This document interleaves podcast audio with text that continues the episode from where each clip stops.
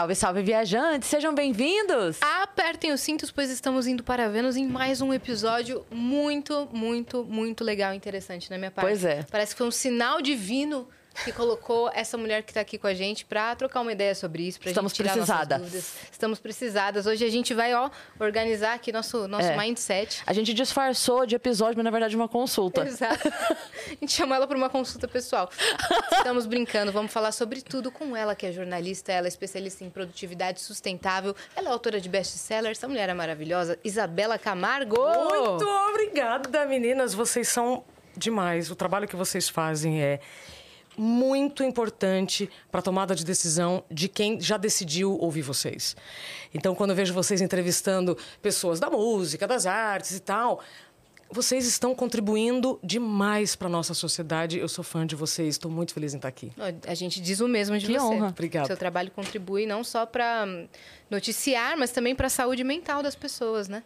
E mudança de caminho profissional. Então, você é extremamente necessária. É, essa pauta, na verdade, chegou no meu colo, né? Não veio porque eu pedi, vem pauta no meu colo. Na verdade, caiu, né, na minha cabeça. E eu escolhi o jornalismo como profissão. E depois de ter vivido o burnout, quando eu trabalhava na TV Globo, aí minha vida mudou completamente. Porque aí eu, ao voltar da minha licença médica, fui dispensada. E aí, quando eu achei que era o fim do mundo, que seria o fim do mundo, aí que começou o meu mundo.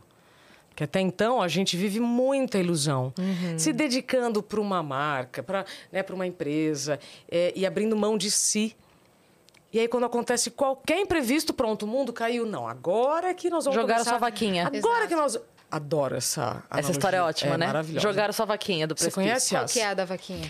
Ah, é uma história que dizem que tava andando, que tinha um andarilho. É o quê? Era o monge. Um monge quando Com um discípulo. Um discípulo, isso. Ah, Quer contar? Tanto faz, pode contar. É melhor se você contar. quer vai, contar? vai, vai. Um Zero monge. não, Um tinha um monge. Um monge e um discípulo. Eles estavam numa estrada andando, precisaram parar num- numa Uma casa que numa tava no meio do casa nada. e que eles precisavam passar a noite. Quando eles chegam nessa nessa nesse Uma casa sítio, simples. É, eles quando chegam nesse sítio, eles ouvem, né, todo mundo simples e aí todo mundo reclamando muito, numa numa num vitimismo muito grande, e aí tudo girava em torno de uma vaquinha que então eles não faziam nada porque tinham aquela vaquinha e também não tinham mais coisa por conta daquela É, vaquinha. então, é, tudo que eles contavam é: não, nossa vida aqui é só essa vaquinha. A gente tira lei da vaquinha, vende lei da vaquinha, faz o queijo com lei da vaquinha, leva a vaquinha não sei aonde, leva a vaquinha pra, pra, é, co- comer grama do terreno de um vizinho que tá querendo tirar as gramas. A vida era vaquinha. E aí, no dia seguinte, quando eles acordam pra ir embora, bem cedinho, bem cedinho, o monge vira pro discípulo e fala: joga a vaquinha do precipício. Aí ele tá doido. Oi? Tá, quê? Joga a vaquinha do precipício. Aí ele vai e joga, muito culpado, muito, Muito culpado. eles vão- contrariado, muito contrariado. E vão embora. Passam-se anos. O monge morre e ele, com aquela culpa que ele guardou dentro dele, fala: Eu preciso voltar lá, porque essa família deve ter acabado. Eu ac- acabei com a vida deles, eu vou confessar o que eu fiz, vou ajudá-los, porque. Nananá. Aí. Como é que tava a família? Ótima. Com muita prosperidade. A, a plantação, eles, eles mudaram a plantação, eles mudaram várias coisas, porque aquilo que eles se agarravam, Não tinha mais. quando eles perderam, eles tiveram que desenvolver novas habilidades, pedir ajuda em outros lugares. assim Sair por da zona de conforto. É, Essa, essa história foi bom você ter lembrado, Cris. Muito legal. porque Eu gosto é uma, demais uma boa dela. abertura É. pra esse episódio, né? É. Que a gente vai falar muito sobre isso. Pronto.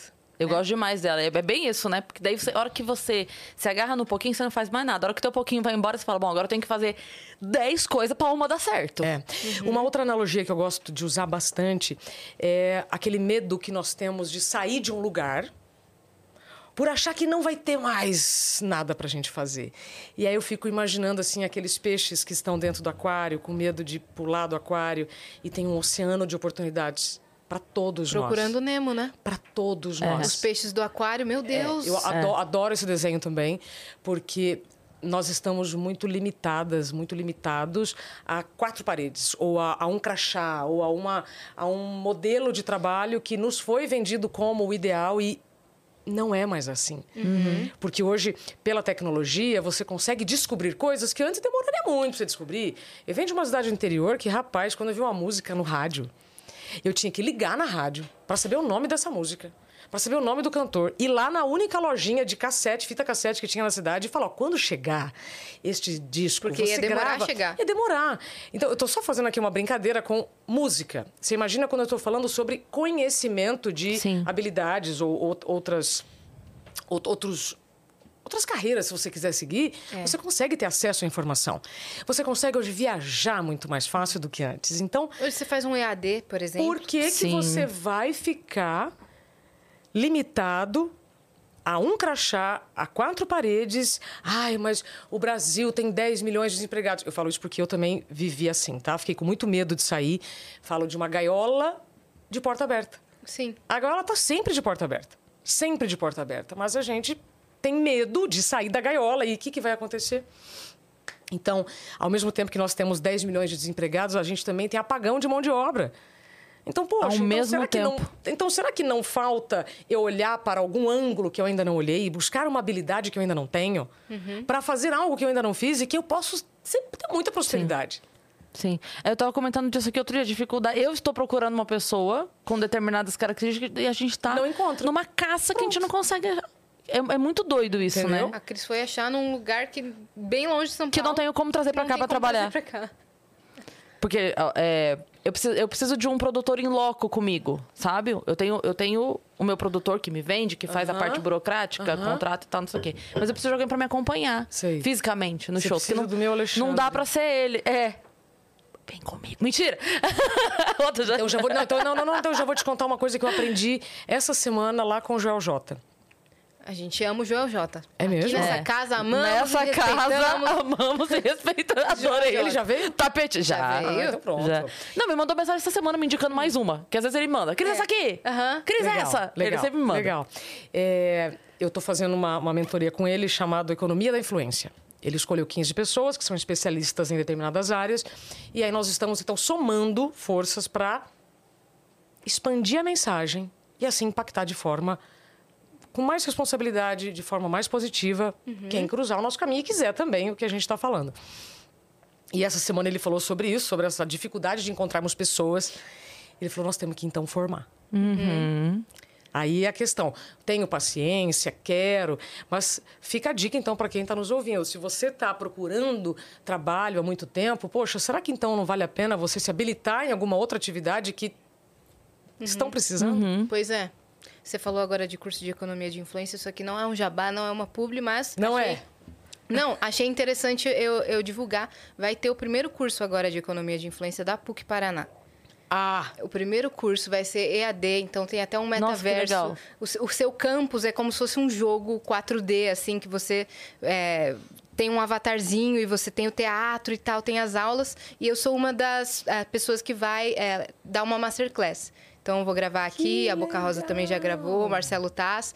Então, é uma vertente muito legal, porque não tem um curso sobre isso. é. Então, até se vocês quiserem olhar o catálogo de gente que está Quero gravando lá, porque vocês estão juntando esse grupo, Sim. dá para unir forças totalmente. Com né? certeza. é, é- é bacana você falar PUC do Paraná, porque eu sou do Paraná. Então, Né? uhum, e eu sei que você palestra na PUC de vez em quando, não é Sim, isso? também. A economia da influência, ela é fundamental em tempos em que temos muitas pessoas falando muita coisa. Então, você tem que saber escolher, né? Quem você vai ouvir e quem se coloca como uma pessoa que influencia, qual a responsabilidade que você tem. Né? Se você quer fazer qualquer coisa na internet ou se você quer ser influente em qualquer coisa para ganhar dinheiro, meu amor, esquece. Esquece. Não é por aí o caminho. né? Então, primeiro é a sua missão, a sua responsabilidade e depois o dinheiro vem por consequência. Com certeza. Então, só para Perfeito. Muito legal. Antes da gente começar, eu vi que você trouxe alguns presentes pra gente, Ah. mas a gente quer trocar presente com você, né? A gente tem uma surpresa pra Com nossa certeza. convidada. Vamos ver? Sério? É. Ah, meu pai. Olha que fofura. Muito. Olha lá, com O o, seu, livro. com o seu livro na mão. Essa moça sou eu, será? Sim. Sim. Nossa, ficou muito legal. Valeu, de Galvão. Esse, ó o brinco lá do Vênus, tá É. vendo? Gostei. Eu tava com. Eu só desconfiei que se pudesse ser eu, porque Ah. ontem eu tava com um brinco desse. Então, Então, é talvez isso. ele tenha pego essa referência. Você tava com uma roupa parecida também? Não. Ele mistura referências, Muito assim. legal, muito legal. Adorei. Olha lá. Dentes brancos. Olha lá, um sorrisão. grandes, não é? Então, este É. livro Tá aqui, eu trouxe para vocês. Vim fazendo dedicatória Ah, no é. caminho. Eu vi nos seus stories. É, esse livro eu tenho muito. Um prefácio de Mário Sérgio Cortella, tá bom, gente? Apenas. É, e dentro, além do Cortella, quem tá aí? Karnal, Monja Coen, Maestro João Carlos Martins, Clóvis de Nossa! Barros, Maurício de Souza, Fernanda Montenegro. Mentira. Eu entrevistei 150 pessoas é, para buscar referências sobre percepções do tempo. O que, que é isso? Cara, eu trabalhava na Rede Globo, eu fazia previsão do tempo. Né? Eu era a chamada moça do tempo. O melhor tempo disso sempre permeou o melhor sua disso vida. era ter cabelo branco e a pessoa ainda falar moça do tempo, né? Aliás, outro dia a Amanda Ramalho teve aqui, ela falou, a menina do tempo, eu, Amanda, pelo amor de Deus. E Então, A moça. Na, ép- a- na época que eu era moça do tempo, as pessoas chegavam até mim dizendo, tem alguma coisa de errada com o tempo. Eu tô sem tempo para fazer as coisas. Tem alguma coisa de errado, Isabela. Né, Era uma brincadeira, porque eu falava da previsão do tempo as pessoas vinham falar do tempo cronológico. Isso em 2017, olha só que curioso. E aí eu fiquei encafifada, né? Eu falei assim, poxa, será que a Terra está girando mais rápida em torno do próprio eixo? Será que a Terra está girando mais rápido em torno do Sol? E justamente em 2017, eh, nós tínhamos. Estava rolando uma notícia, na verdade, desde 2014, sobre o dia não ter mais 24 horas, ter 16. É, a partir de um fenômeno chamado ressonância Schumann. A gente pode até falar isso depois lá com o nosso vizinho aqui. Você ficou encafifada. E aí eu fiquei Não, a gente, a gente encafifada não com esse a gente não tema. vai poder fazer episódio quando a gente vai ter que fazer uma reunião de Meu podcast. Deus do céu. Aí veio o Critique, falar de uma parte, o Vênus de outra. Isabela, eu espero Não. que você esteja ciente que você vai vir aqui sempre. Já, já estou com a roupa né, De ir. de, de, de, de- de ficar. Aí, beleza. Aí eu fiquei encafifada com essa, com, a- com essa provocação, porque muitas pessoas falavam. Assim como hoje, eu sou mãe e ouço muitas pessoas dizendo que ah, essa criançada vem com um chip novo, vem, vem muito mais, mais rápida, mais dinâmica. E eu provoquei esses dias uma amiga minha, escritora, eu falei. Vai atrás desse assunto. Eu não vou poder agora, vai você. Né? Então, eu fico muito atenta a esses movimentos de reclamação ou de insatisfação e tal. Aí, em 2017, eu parto para buscar essa resposta. Será que a Terra está girando mais rápida? E a gente não tem mais 24 horas?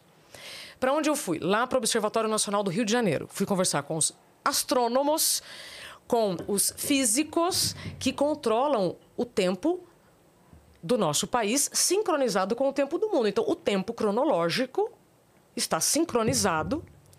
Senão o voo não chega na hora. Sim. senão, É, né? sim. Vocês já entenderam o que eu quero dizer. Então, o tempo cronológico é uma invenção humana para o convívio em sociedade.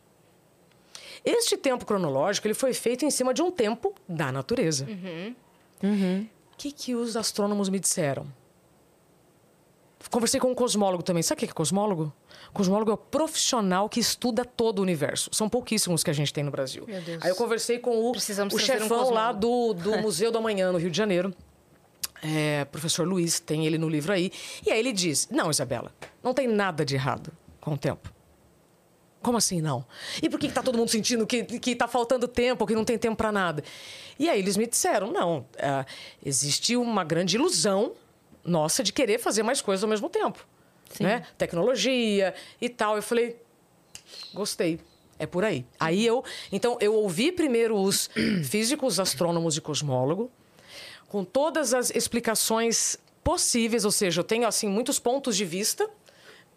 E então, gente, a Terra não está girando mais rápido em torno do próprio eixo. Em média, nós temos 24 horas por dia. Mas por que em média, Isabela? De novo, tempo cronológico, esse, esse tempo cronometrado, isso é artificial. Nenhum dia é igual ao outro. Nem em temperatura, nem em pressão atmosférica, nem em vento e tal. Então, O sol se põe em cada dia uma hora. não é? Então nós temos micro diferenças em cada dia. Ah, então pronto, é por isso que meu dia tem menos tempo. Não, são milésimos de segundo. Não é isso que faz você é, estar com essa sensação de não ter tempo. Isso é o quê? Cultural? Isso é Vou organização? Tá bom. Aí, falei, não estou satisfeita com a sua resposta. Eu vou ter que entender por que então nós estamos como estamos. Essas pessoas que chegavam para mim em 2017, elas estavam muito estressadas, irritadas, angustiadas, doentes. Eu também estava, mas não sabia. Nem se falava de burnout. Aí eu fui conversar com uma outra galera, Tá. com médicos, psicólogos, psiquiatras, E ao mesmo tempo que eu buscava as respostas é, científicas, acadêmicas, eu também buscava a galera das artes para entender sobre o, o, outro tipo de tempo, que é o tempo percebido. Tempo bom passa mais rápido do que o tempo ruim. Uhum. Um minuto na fila do banheiro passa muito mais devagar do que um minuto dentro do banheiro. Então, o que, que eu descobri com as minhas pesquisas? Nem todo mundo sente que o tempo está passando mais rápido. É, quem sente que o tempo está se arrastando? Quem se aposentou e não pensou no que, que eu vou fazer depois de me aposentar. Quem está numa fila de um transplante de coração. E eu converso com um, um, uma pessoa que estava na época no INCOR. Ele já estava quatro anos esperando um coração. E o tempo para ele arrastava.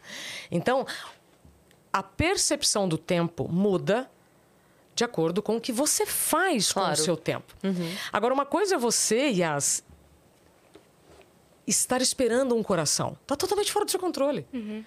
Os, pacientes, os, os pacientes que estavam no INCOR, na fila de transplante, eles ficavam na janela do, da altura do heliponto, porque geralmente um órgão chega por helicóptero. Essa, essa foi uma das cenas mais marcantes quando eu estava pesquisando o livro. Então, os pacientes do INCOR, na fila do transplante, ficavam na janela, na altura do heliponto, porque se pousava um helicóptero, já existia uma grande expectativa do tipo. Porque não é só o primeiro da fila que está na vez. Porque às vezes o primeiro da fila não é compatível, não é compatível. assim vai. Então, veja só. Né? Que riqueza quando é. você amplia um pouco a sua visão, você fala, pera lá, mas. Então por que, que eu estou sentindo que o tempo está passando mais rápido? Então vamos lá. Se você que está nos acompanhando está sentindo que o tempo está passando mais rápido, a culpa não é do tempo. Né? O tempo não está contra ninguém. Nós é que estamos querendo fazer mais coisas dentro do mesmo tempo. Uhum. Aí eu vou para uma outra galera. Aí eu vou conversar com é, a turma da tecnologia para entender como é que a gente começou a ficar do jeito que nós estamos.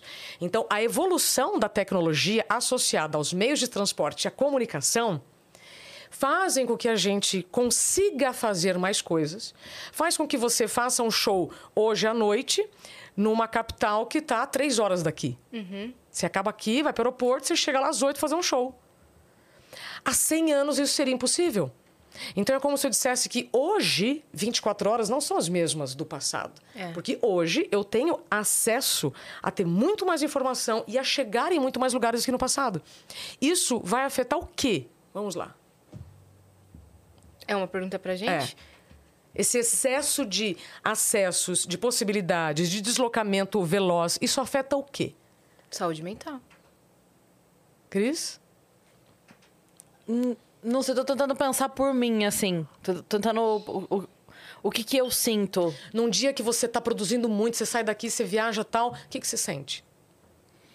Bom, me sinto produtiva. Uhum. Né? Tipo, é, estou fazendo algo. Opa, né? olha como eu sou foda. É, tô, tô, tô produzindo. Tô, Fiz um monte né? de coisa. Fiz um monte de coisa, foi bom. Né? Ah. Tem coisa para contar, vivi bastante coisa. Mas se você vive nesse ritmo por muitos dias, o que, que você começa a sentir? Então, tem dois anos. eu sinto cansaço. Tá. Assim, é, sinto que eu, não, que eu tô vivendo no, auto, no automático. Entendeu? Isso é muito importante. É, Quando gente... começo a entrar nesses ciclos é. sem E uma coisa que trabalho. você, uma coisa que você falou outro dia e que é verdade é a gente é, demora muito para parar para descansar. E quando a gente descansa, se não for um descanso breve, porque às vezes tem, tem aqueles descansinhos breves, né? Uhum. Tem tipo assim, ah, hoje o convidado não veio, a gente tem uma tarde livre, livre. que nunca não, é livre. A gente tem três horas não, não. livre. Se tá. o convidado não veio, a gente tem três horas, é, acabou. Até foi engraçado que teve um dia que a gente não teve venda, a gente fez. Eu, eu fiz no dia quatro gravações, aí ela fez cinco, porque eu, no tempo em que eu fiz uma, ela fez duas. A minha durou, tipo, três horas, a dela teve duas de uma hora e meia. Mas foi cansativo. Mas foi tudo, tudo assim, ó. Aí, esse era o nosso dia de folga. Esse. Aí. foi o nosso dia de folga. É isso. Então, o que, o que a Yas falou que eu ia te dizer? Ela comentou assim, que quando a gente tem um descanso, é, a gente tem, sente até dificuldade para voltar. Parece que a gente se afasta da gente e fala assim, eu tava fazendo tudo isso? É. Como? Sim. Como é que eu volto agora? Parece... Sabe quando na escola batiam a corda? Uhum. E você ficava assim, meu Deus, calma, tá muito Se rápido. Como é que eu entro? De fato, aí é que eu fico doente. Aí é que eu fico doente, entendeu? Porque muda totalmente o ritmo do meu dia. Muito bem. Olha aí. Coisas. Lá. Vamos muitas te- coisas. Te demos muitas coisas para nos é. xingar. Vamos, vamos, vamos cruzar. E só pra pontuar mais uma coisinha, quando eu viajo, sei lá, quando eu tô em outro país ou vou pro interior, a passagem do tempo é totalmente diferente. O dia rende totalmente de outro jeito. Então, Tá, no, no interior. Mas se você também é, estiver no interior, como eu já é, fiquei muitas vezes, especialmente no tempo da pandemia, eu fui para casa da minha mãe, né, que mora no sítio, que tem numa cidade que tem 6 mil habitantes. Uhum. Como que passava meu dia? Devagar? Devagar. Não. Não? Eu tava fazendo seis lives por dia. Eu acordava, eu tinha seis lives ao longo do dia. Eu não tinha tempo nem para almoçar. Então, de novo, não é só o ambiente que vai contribuir para a sua percepção, é o que você faz. Assim como tem pessoas em São Paulo que, dependendo do que fazem, não precisa estar numa fila de transplante, também vão sentir que o tempo está passando Sim. devagar. Sim. Então, É que a- é o que você faz no ambiente que você está. É que a gente tá meio dodóizinha mesmo, porque a gente não consegue parar. A gente arruma coisa. A gente Sim. comentou isso. É, te dar um exemplo muito é, simples e prático. A gente foi fazer o Rock in Rio. A gente teve o final de semana do Rock in Rio. Eram dois finais de semana, certo? Um e outro. Aí, na seg... fizemos até domingo. A segunda era desmontagem do negócio. Na quarta já era desmontagem montagem de novo, porque na quinta já tinha show de novo. A gente só tinha a terça-feira. O que, que a gente fez na terça? um episódio especial. Para contar como estava sendo. A gente não precisava. Ninguém pediu. Gente, Não vocês- era, não era um compromisso profissional. É, isso, isso tem um nome. Por favor, Posso Isabel. dizer? Piruleibe. Posso dizer? Pode. Pode. Isso é vício. Vício. Vício no trabalho. É. Né? Assim como você se vicia é, em drogas, em sexo, em chocolate, em é. Jogos, é. Porque, na verdade, o que, que acontece? Vocês transmitiram uma mensagem para o cérebro de vocês que só existe prazer enquanto eu estou trabalhando. Faz sentido? Hum, total. Ah, não, Isa, eu discordo de você, porque eu também gosto de ir no cinema, eu também gosto de fazer sexo. Não estou falando que você não gosta de outras coisas, mas estou dizendo que, em algum momento, o seu cérebro entendeu, a partir dos seus hábitos, que só há prazer ou que você só vai ser valorizado ou valorizada na sociedade Isso quando É você estiver produzindo. É, É. o valor. O valor. E produtivo. Pronto. É. Aí você sente uma culpa lascada quando você não está produzindo nada. Por quê? Porque você já enviou essa mensagem para o seu cérebro dizendo que você só tem valor ou as pessoas só vão gostar de você se você estiver trabalhando. Isso quem fala para mim é o Dr. Daniel de Barros, está no livro. Ah, a gente já trouxe ele aqui. É maravilhoso. Maravilhoso. Né? Ai, doutor Daniel é um fofo. Ele, ele conta para mim, inclusive eu tenho um capítulo em que eu falo nesse livro sobre o vício à tecnologia. Então, por que, que muitos de nós estamos viciados é, na internet, em tecnologia? aí? Pera, pera, pera, pera, Tá. pera. Por que, que nós estamos viciados em tecnologia? Porque mandamos uma mensagem para o nosso cérebro que estar conectado o tempo inteiro é importante e prazeroso. Quando que eu Dopamina, né? deixo de ser viciado em algo? Quando eu entendo que eu preciso de limite, porque mesmo aquilo que é muito bom em excesso, mesmo tudo aquilo que é necessário em excesso, faz mal. Eu costumo brincar nas palestras assim, Cris. É, a gente precisa tomar sol, não precisa vitamina D e tal. Excesso de sol até em Paris dá câncer. Eu preciso tomar água. Nossa, preciso tomar água, tal. É, chuva. É, nossa, o pessoal que vive lá, né, na, na, na- na região do semiárido, tal, Nordeste. Mas até quando chove demais, em excesso, É. alaga e dá ruim. É isso que eu quero dizer. O problema não é o trabalho. O problema não é produzir conteúdo.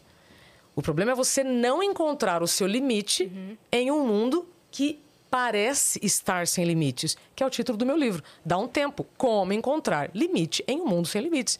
Então, só, só para fechar aqui os, os 150 entrevistados, é, eu entrevistei 150 pessoas para me ajudar a trazer essa percepção para as pessoas fazerem as pazes com o próprio tempo. Então, o problema não está na tecnologia, no Wi-Fi, né, na, na... Não O problema não está fora. O problema é que nós estamos iludidos em um contexto que parece que não vai ter consequência aquilo que você faz ou deixa de fazer. E vocês falaram aqui um negócio que eu amo dar um exemplo que qualquer pessoa que está nos ouvindo vai reconhecer. Quando o combustível do carro está acabando, o que acontece com o ponteiro? Vai para onde? Ah, pro E. Pro vermelho, não é? Para reserva.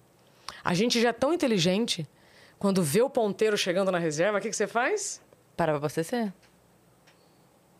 Mas eu já tive excesso de confiança, dizendo assim, né, dá para chegar. Já fez isso? Opa, parei no meio da marginal Tietê. Eu já tive que eu já tive que empurrar Era o carro na madrugada, não me 23. xinguem. Eu não parei, eu não, não atrapalhei o trânsito. Eu só me ferrei. Ô, Era madrugada. Você vê, eu já tive que empurrar o carro na 23. Olha aí. Nossa. Eu tinha uns 20 anos, eu, não, dá para chegar.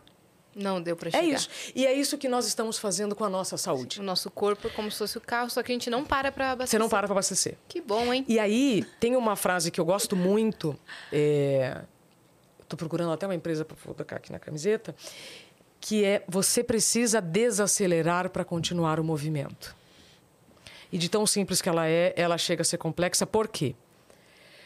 Todo mundo está dirigindo. Vamos continuar aqui com a imagem do carro do ponteiro lá no combustível. Você está dirigindo na cidade, você está com pressa. Mas, cara, o farol fechou, você tem que frear para poder continuar. Se você quiser, de forma imprudente, passar o farol vermelho, pode ser que você não continue, porque vai vir outro carro e pá, É. acidente. E assim é com a nossa vida. Sim. Se você não tem amor próprio para reconhecer os momentos de descanso, você está se negligenciando e a chance de você ter que fazer uma pausa involuntária para tratar uma doença é muito maior do que se você respeitar o seu cansaço. Então, quando o assunto é burnout, exaustão, cansaço, aí a gente abre uma outra janela, não sei se vocês vão querer falar disso agora, mas posso guardar aqui, porque é muito importante a gente entender as diferenças entre cansaço, exaustão e burnout, e por que é tão importante ouvir os sinais do corpo. Mas, Isabela, qual sinal? Qualquer um. Porque o, o excesso de estresse causado por esse excesso de acessos que nós temos vai afetar o órgão mais vulnerável de cada um. É. Então a Cris pode ter, de repente, ah, eu comecei agora a ter uma dor de estômago que eu nunca tive. Nossa, agora eu tô com problema no intestino. Ah, mas eu tô com problema na circulação. Ai, meu cabelo tá caindo. Enfim, porque o excesso de estresse tá te deixando em um movimento de estresse crônico por longos períodos, e aí o corpo vai tentar te chamar a atenção de todas as Era maneiras. sobre isso que eu tava rindo, inclusive, tá? Os sinais que podem anteceder o burnout. Aí eu tava Olha. aqui. É, dores musculares. Eu tava rindo porque eu falei, nossa. Você ganhou um frango né? assado aí no bingo, Tô- Yas? Tô ganhando, olha lá. Enjoos e tontura, imunidade baixa, gripes e infecções constantes, Ó, pausa. perda de Quer, quer interpretar um por um? São 28, a gente pode Imuni- escolher alguma. imunidade baixa significa o quê? Gripe constante, É. cistite, é, do- é, é, doenças oportunistas, Sim. né? conjuntivite. Mas é muito importante você que está em casa ter clareza. O que, que caiu a imunidade, o que acontece? Você vai ficar gripado com mais frequência. E assim por diante. Sim, Tá. perfeito. Próximo. É, ó. É, enjoos e tontura, você quer. Aham. Azia e dores no estômago, intestino preso solto. É, não preciso dar Não precisa interpretar. Não.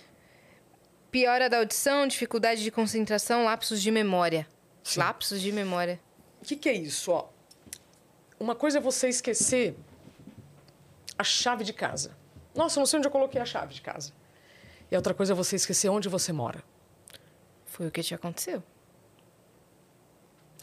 Eu, na verdade, eu esqueci o nome da capital do meu estado quando eu fazia a previsão do tempo. Eu estava falando das capitais, então eu passei pelo eh, norte, nordeste, centro-oeste, sudeste. Quando eu cheguei no sul, eu parei no Paraná e não vinha a palavra Curitiba. Mas não é que só que não vinha a palavra Curitiba.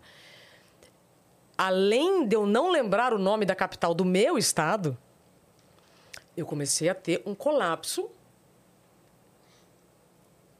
e teria sido muito melhor se eu tivesse desmaiado. Por quê? Porque nós não temos empatia por aquilo que a gente não vê.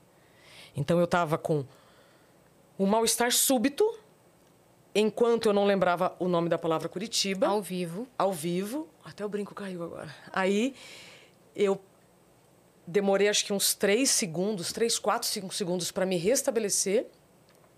Terminei aquela entrada, retomei é, as condições, fiz mais um jornal ainda, terminei meu expediente para depois ir no médico.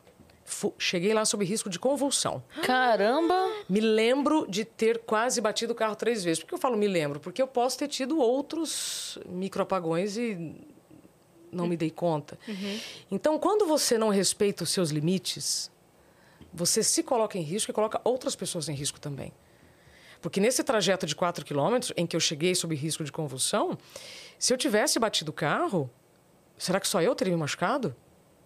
Então, nós, seres humanos, estamos muito iludidos é, por uma capacidade infinita de trabalho, de possibilidades, de oportunidades, que a gente não pondera as consequências das nossas ações.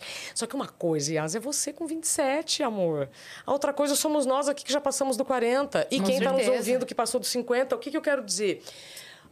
O envelhecimento é um privilégio que não é concedido a todos. Vocês entenderam o que eu quero dizer? Pronto. Então você vai perdendo. Não é que você vai perdendo só colágeno, tá, gente, com o tempo. Você vai perdendo é, habilidades ou condições de fazer coisas que antes você fazia tranquila. Você dormia quatro horas, Nossa. ia pra balada, dia seguinte estava ótima. Não, eu, eu lembro que dos 20 aos 25 eu saía praticamente todos os dias eu não bebo, né? Então eu saía e ia direto trabalhar no dia seguinte. Direto. Virava direto. tranquilamente. Pa- Passava na padaria, comprava o pão. Opa. Chegava em casa, tomava café com a minha mãe e ia. Mas assim, lindamente, sem, sem sofrimento. E as professoras que trabalhavam comigo, quando eu contava, eu vim direto. Por quê? Ué, mas gente, passei em casa, tomei um banho. Normal, Tomei um né? café. Não dormir. Tá de boa, eu tô bem. Elas ficavam assim, e eu falava, como que elas. Gente, claro, normal, Dur. Hoje? Então. Assim, mas se as baladas dependessem de mim, eu fali todas. Todas. É ressaca sem beber, né? To- Assim, é. É, perfeito. Agora a gente entra numa outra seara aqui. Não sei pra onde vocês querem seguir aqui com a conversa. Quando você for. A gente tá indo na tua cola aqui. Se deu certo, a gente vira. Nossa, porque é o seguinte: é, quando você tem 20 e poucos anos, Yas, o seu metabolismo é outro, é diferente, né? É, a sua produção hormonal é diferente, então as suas células estão com um metabolismo. Certo. Conforme o tempo vai passando, esse metabolismo muda. E outra coisa, o Ricardo Amorim fala aqui no meu livro o seguinte: conforme o tempo vai passando, você vai aumentando as responsabilidades. Mas o tempo continua o mesmo. Então, se você não exclui alguma coisa em algum momento, você só vai acumulando responsabilidades, o tempo é o mesmo, e aí vai faltar tempo para quem? Para você. Qual é a primeira coisa que você abre mão quando a agenda está muito cheia? Tempo. Tempo pra quê? Eu, eu, eu. É, mas tempo para quê? Tipo, a agenda tá muito cheia. O que, que você abre. O que, qual é a primeira coisa que você mexe na agenda? Vamos ver. As- nas minhas coisas. Se eu tenho uma consulta, eu vou mexer nessa consulta. Se eu tenho academia, sei lá, algum- Se alguma abre coisa mão de pra você. mim. É, de mim. Tá, Cris. É isso. Eu vou dormir menos, eu vou tirar uma hora de sono, eu não vou parar, não vou sentar pra almoçar. Vou almoçar no carro, vou almoçar na rua, andando. Mas estou mudando isso. Pronto. Decidi então vamos lá. mudar isso. Ó, é, De verdade. Eu, eu só tenho uma caneca hoje, tá, gente, para presentear as meninas. Então, Aí, como ela sabe que a gente não se dá bem, Exato, ela quis instaurar a treta aqui. Eu vou, É. dar- eu vou dar. Não, não, tem um outro presente lá, mas é que é- esta caneca né, já se incluiu na agenda hoje. Por que, que eu estou dizendo isso? Para quem que eu vou dar essa caneca primeiro? Para Cris. Porque você deu a resposta que é a minha bandeira. Quando a gente dorme com o que sobra, a gente não está vivendo. Você está sobrevivendo e se enganando. Eu falo, rapaz, você quer enganar quem, misericórdia? O que, que acontece, Cris? Quando os compromissos vão ficando, quando a gente vai colocando mais compromisso dentro da agenda, naturalmente você dorme com o que sobra. Então, a nossa agenda ela tem que começar ao contrário. Você não pode se incluir nela com o que sobra. Você tem que incluir os compromissos a partir do que é inegociável para a sua saúde. E o que deve ser inegociável para você, prime primeira coisa, primeira, tempo de sono. Tempo de sono. Ah, Concordo. não, mas é, eu não me importo, eu tenho 20 e poucos anos. Eu estou falando aqui com todo o amor do mundo. Se tivesse me falado isso antes, eu, eu teria reconsiderado muitas escolhas que eu fiz. Então, cuidado com aquelas falas. O que, que você faz enquanto eles dormem? É, trabalho enquanto eles dormem, ou não vou dormir em dólar. Ah, depois eu descanso. Eu, eu caí nessa cilada por muito tempo, né? E pensava assim, ah, não, nas férias eu, eu, eu, eu, eu, eu recupero o tempo perdido. Essa é uma frase também muito Clássica. equivocada, né? Muito equivocada. Então, primeira coisa, presente para você. Muito obrigada. A sua vai chegar depois, ela só não vai estar aqui pra gente fazer tintim. Ela não me incluiu na agenda hoje. Mas, Mas olha, outro dia. Mas eu quero. Olha. Mas é, eu, Aí- Mas ela ganhou livro. eu quero, quero colocar. Quero fazer um quadrinho disso aqui pra botar no meu banheiro. Vamos. Porque, eu- sabe, sabe o lugar que você entra assim Então, mas todo aí lá. dia? Mas Eu sempre vamos- tenho alguma vamos lá. frase lá. Que- Querem trazer alguma, algum ponto?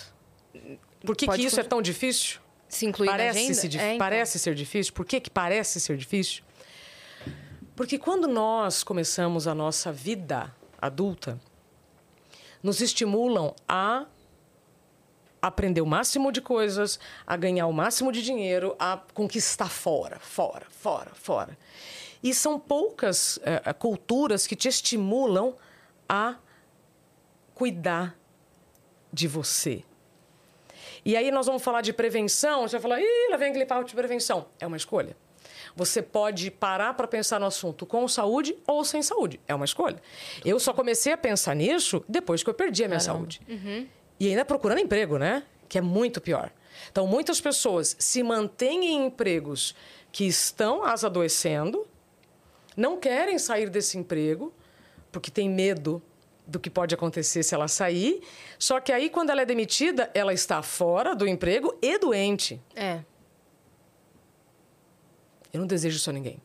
Então, tá na hora de ter papo de adulto com adultos, de falarmos de saúde enquanto temos saúde. Então, enquanto nós estamos aqui conversando, trocando ideia, dando risada, beleza. Mas quem vai se incluir na própria agenda são vocês. E como é que eu faço para me incluir na própria agenda? Primeiro, entendendo que aquilo que nos disseram de desbrave o mundo, conquiste tudo que você quiser, etc., legal, desde que você também se cuide. E aí eu promovo uma coisa muito gostosa que eu dei um outro nome chamada turismo interno. Turismo interno é um outro nome para autoconhecimento. Quantas pessoas querem conhecer milhares de lugares? Me fala um lugar que você quer conhecer. Líbano. Líbano, é, né? Demais. E você? Portugal. Portugal. Pronto. Eu ouço a turma querendo conhecer Paris, Maldivas e tal, não sei o quê. Eu falo, beleza. E dentro? Quando é que você vai parar para se conhecer? Ah, Isabela, que papo bobo.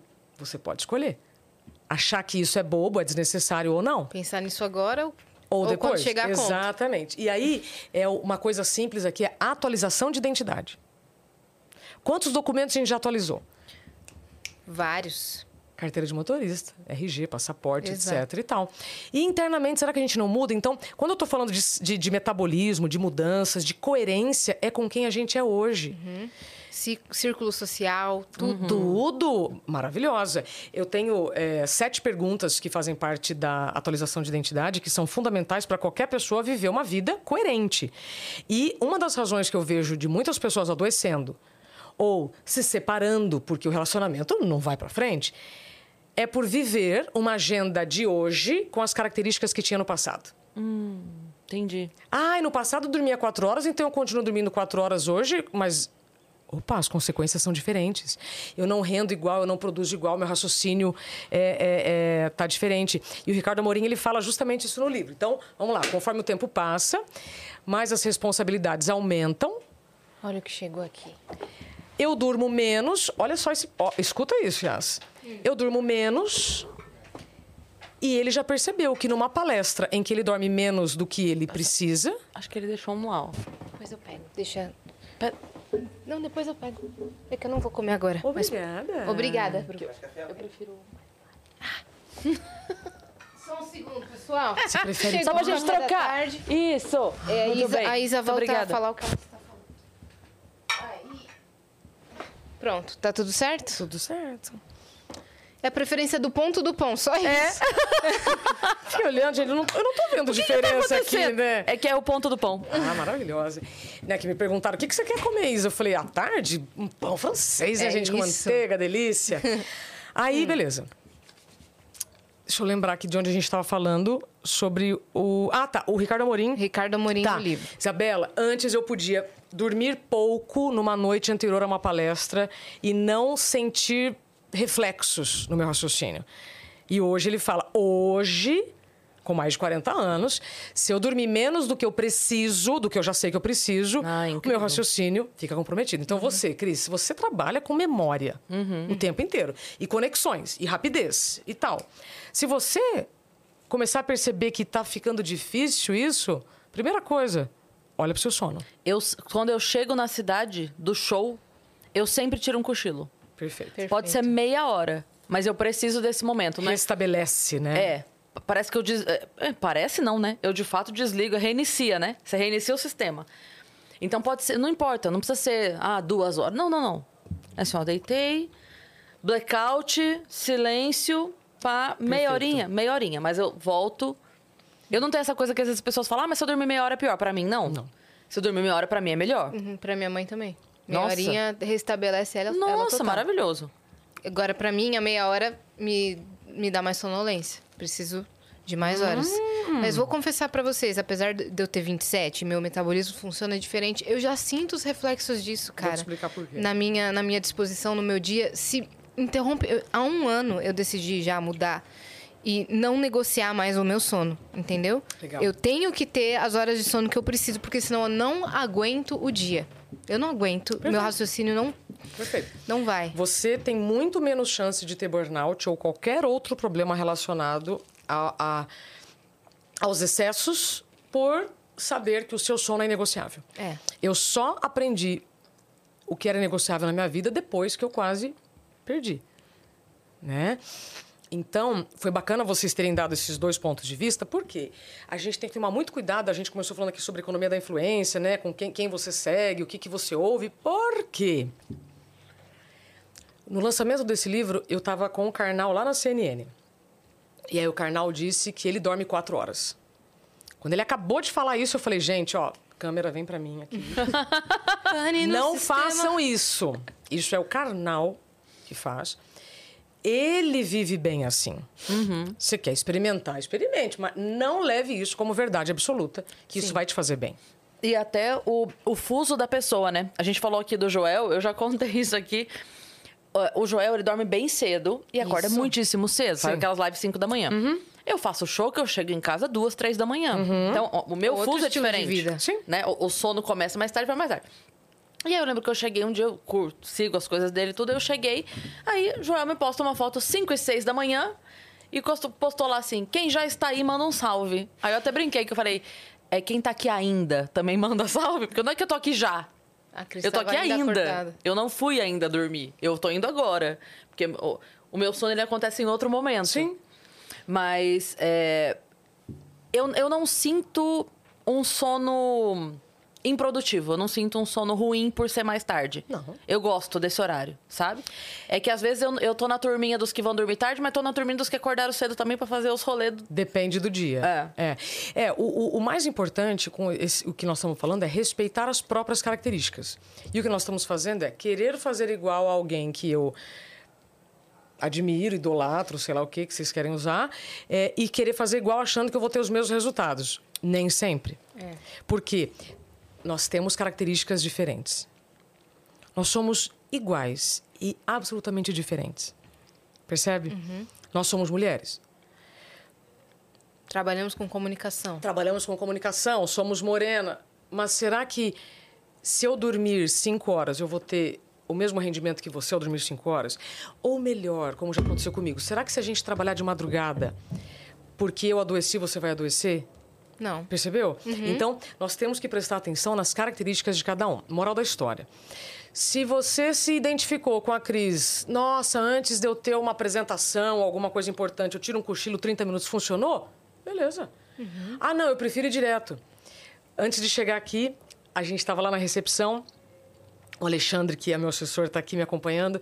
Aí ele estava brincando com a gatinha e eu estava fazendo uma técnica de EFT, que são umas batidinhas que a gente vai dando, repetindo algumas palavras, que me ajuda a. O que, que é EFT? EFT é uma, é uma das ferramentas terapêuticas para o autoconhecimento, para alívio de dor e tensão, em que você vai batendo e vai repetindo algumas palavras. São alguns pontos, como se fosse acupuntura, que vai Fixando. é como se fosse um realinhamento energético. Entendi. Porque a hora que você está no carro, por mais que você não esteja dirigindo, você está mexendo com um monte de conteúdo, várias pessoas. Então, antes de algo importante, eu paro. Se o ambiente, de repente, está muito cheio, muito conturbado, eu vou no banheiro. Aí a turma fala assim, Isabela tem o piriri. Não, eu tô lá quietinha, assim, respirando assim, ó. Quem sou eu? Onde eu tô? O que, que eu vim fazer? Qual é a minha missão aqui? Porque Como o é que tempo eu pra posso... quem tá fora tá passando mais devagar do que pra você que tá lá dentro. Eu sempre olho, tem alguém na fila? Não, então vou ficar mais um pouquinho. Vou ficar mais um pouquinho. Mas, olha, em síntese, o que eu quero dizer é o seguinte: se você começa o seu dia com os compromissos do trabalho, aí depois família, se sobra o seu, a gente tem que inverter os nossos contratos de tempo. Contratos de tempo é uma parte que eu amo que está no livro, porque hum, a gente respeita muito os contratos de tempo sociais. Então, o banco fecha às quatro, você sabe que você não vai poder chegar às cinco horas. O banco fecha às quatro. O mercado está lá escrito: funcionamos das seis às dez. Ué, se você chegar lá nove da noite e estiver fechado, o mercado desrespeitou um contrato de tempo. Por isso que eu gosto muito da sua frase. Ah, você pode repetir ela pra gente? Do, de quando a gente, Não tem hora para trabalhar. a gente trabalha o tempo todo, É. né? Quando a gente não tem hora para trabalhar, a gente trabalha todas Uhum. as horas do dia. É, o que, que isso significa? Já que o. Então vamos na prática. Se o WhatsApp é a minha ferramenta de comunicação, de trabalho familiar, o que está escrito no seu status? No meu, É, vivendo. vivendo. Muito bem. E você, Cris? Vai- Acho que você vai gostar dela. O meu tá escrito assim, gravando áudio. Três pontinhos. E aí todo mundo que me adiciona ah, tem a impressão, fala assim, eita, cara, ela tá gravando um áudio. Eu sempre tô fazendo uma pegadinha com todo Entendi. mundo que busca. Ela é engraçada. É lógico, né? e aí sempre Ó, fica essa...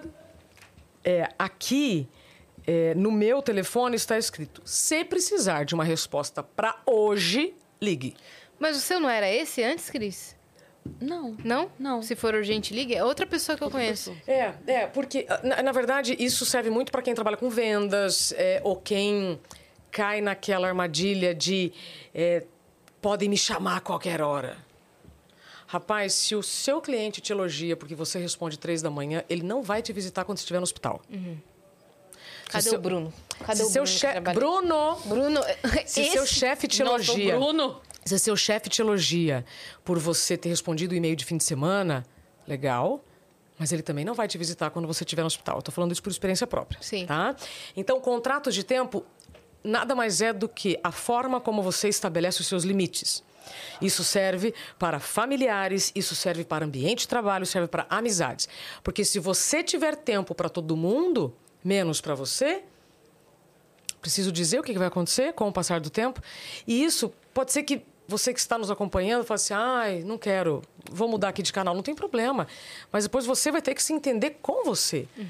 A vida vai te cobrar. E é a sua vida. Né? Então, contratos de tempo, o que são? São os limites que você vai definindo e serve também para a família. Porque a gente acha que não pode dizer não para a família. É, isso é O um que que ponto vão bem pensar, né? É. É, eu vou dizer um negócio para você. Se temos dificuldade de dizer não, ah, mas como é que eu vou dizer não para minha família, minha filha, minha mãe, meu namorado, meu marido, para o meu chefe? Então, quando você diz sim para todo mundo, pode até ser que gostem de você, mas isso não significa que te respeitem. Isso, enquanto você não treinar o não, você só vai descobrir da pior maneira.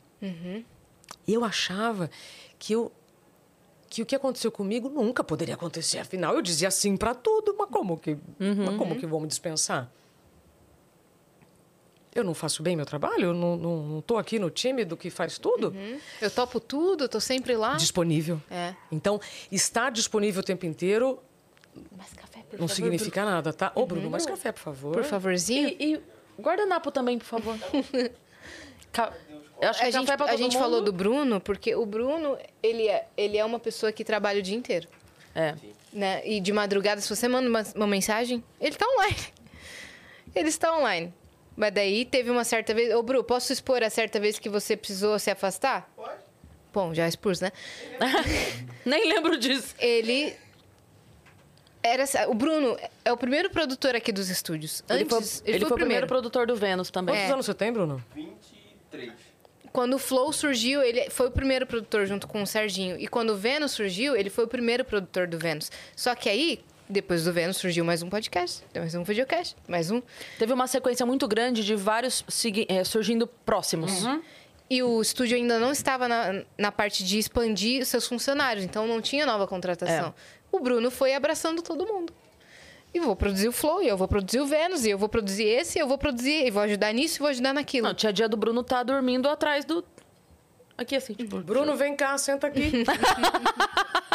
Faço Ih, questão. Bruno, vai levar bronca. Ih, Bruno. Não, não é bronca, não. Só compartilha sua, sua história com a gente. Não é, não é, não é bronca, não. Sim.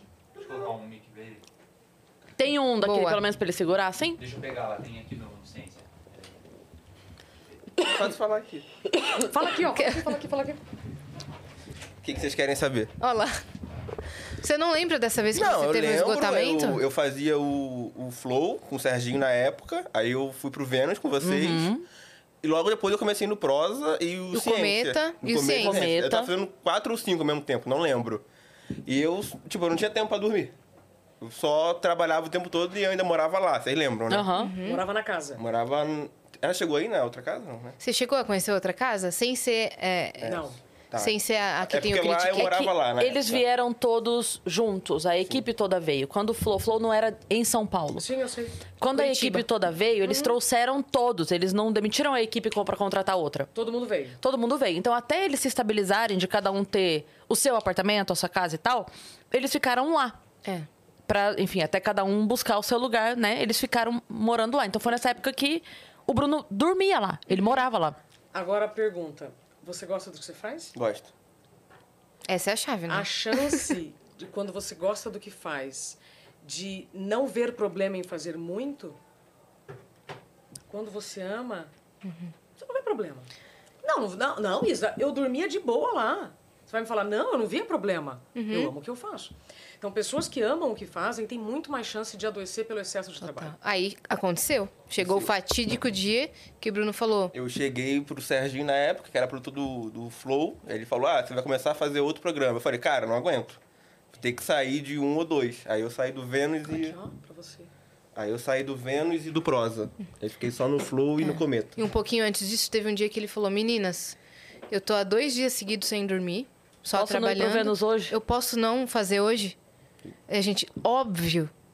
Então, E aí, ficou nessa- dois dias sem fazer. Nessa época, minha filha ia pro estúdio. Ela tava paquerando o Vitão. Agora estão namorando. É. Mas ela ia pra paquerar o Vitão. E ela tava lá. Então aí a gente falava, tudo bem, a Paquita tá aqui hoje. Uhum. Que era a nossa Paquita. Aí ela ela, né? fazia. Aí a Má fazia. Buscava comida, ajudava... Tipo, ela dava esse help. Isso antes da gente ter um- uma equipe Isso, é. fechada, uma É, estrutura. a, a gente tá falando de um tempo curto, onde foi muito denso, né? Que durou Intenso. seis meses. É. Mas é que, sei lá, foi um mês, um mês e meio de todo mundo assim... "Ah!" sabe? É, e daí chegou nesse momento que ele. Aí o corpo precisou parar, Ficou entendeu? quanto tempo fora? Não, fiquei uma semana assim de férias, entre aspas. Mas trabalhando à distância, mas não aqui. Aí eu fui pro Rio. Aí voltei, tudo tranquilo. Aí fiquei só no Flow e no Cometa. E hoje você é, lida como com o excesso de trabalho? Quando te pedem coisas que você, tipo, já sabe que não vai dar conta. Como é que você diz não? Eu não costumo dizer não. Eu sempre faço quando me pedem coisas, sempre, independente do que seja. Me manda o Pix. Não, isso não. Aí em relação ao trabalho, eu sempre tento fazer. Sempre. É, o Bruce sempre... é, me- ele, não- ele não é do Vênus, ele está aqui. É. Sim, é, hoje mesmo eu tô aqui. Porque a, a- a outra E pessoa... detalhe, eu vou sair daqui e vou fazer outro ainda pra fazer outro depois. Fazer Então. três hoje. Ela vai te dar uma consultoria depois. Não, é que, assim, você tá com 23 anos, né? Então, de novo, é isso. Você já teve um exemplo, um chamado, mostrando, cara, nesse ritmo não dá. Aí a gente dá uma melhoradinha e fala, beleza, vamos tudo de novo, né? Então, o, o encontrar limite em um mundo sem limites passa pelo treino do não. E assim como você já estava no limite, você falou, cara, não posso fazer mais um. Que bom que você teve chance de falar isso, mas muitas pessoas não têm chance, não têm liberdade, não falam e adoecem, e aí pronto. Sim. Você sabe o que que é pior do que um burnout? Um AVC. Um infarto. que pode acontecer, né? Mas claro. Quando eu ouço, nossa, o fulano tinha 30 e poucos anos, infartou, gente, tão novo. Depende, ele começou a Estresse. trabalhar com quantos anos? Desde quando ele vem tendo uma, uma, uma, Uma rotina. uma rotina extenuante? E aí, de novo, você dirige já? Não. Não. Hum. Mas, se você dirigisse, se o seu carro tivesse acabando combustível, você ia parar. O grande problema é a gente não respeitar o cansaço. Que aí você abre a porta para exaustão. E aí, na exaustão, você abre a porta para o burnout, é outro problema mais grave. Só que parece que isso que eu tô falando, assim, menino jovem e tal, né? A Yas, vocês têm menos de 30, gente. Ai, que saudade. Ah, Nossa, que chata falando isso. Ah, o maior número de pessoas com burnout é de 25 a 40. Pois é. Porque é a fase que você tá mais dando gás ali. Produzindo. É, mais produzindo. Que você quer mostrar muito serviço, né? Você está conquistando o seu Uhum. Você espaço. quer capitalizar, você quer crescer na carreira. Super, super. É, E aí, sabe o que acontece? A gente cai na armadilha da competência. pois é.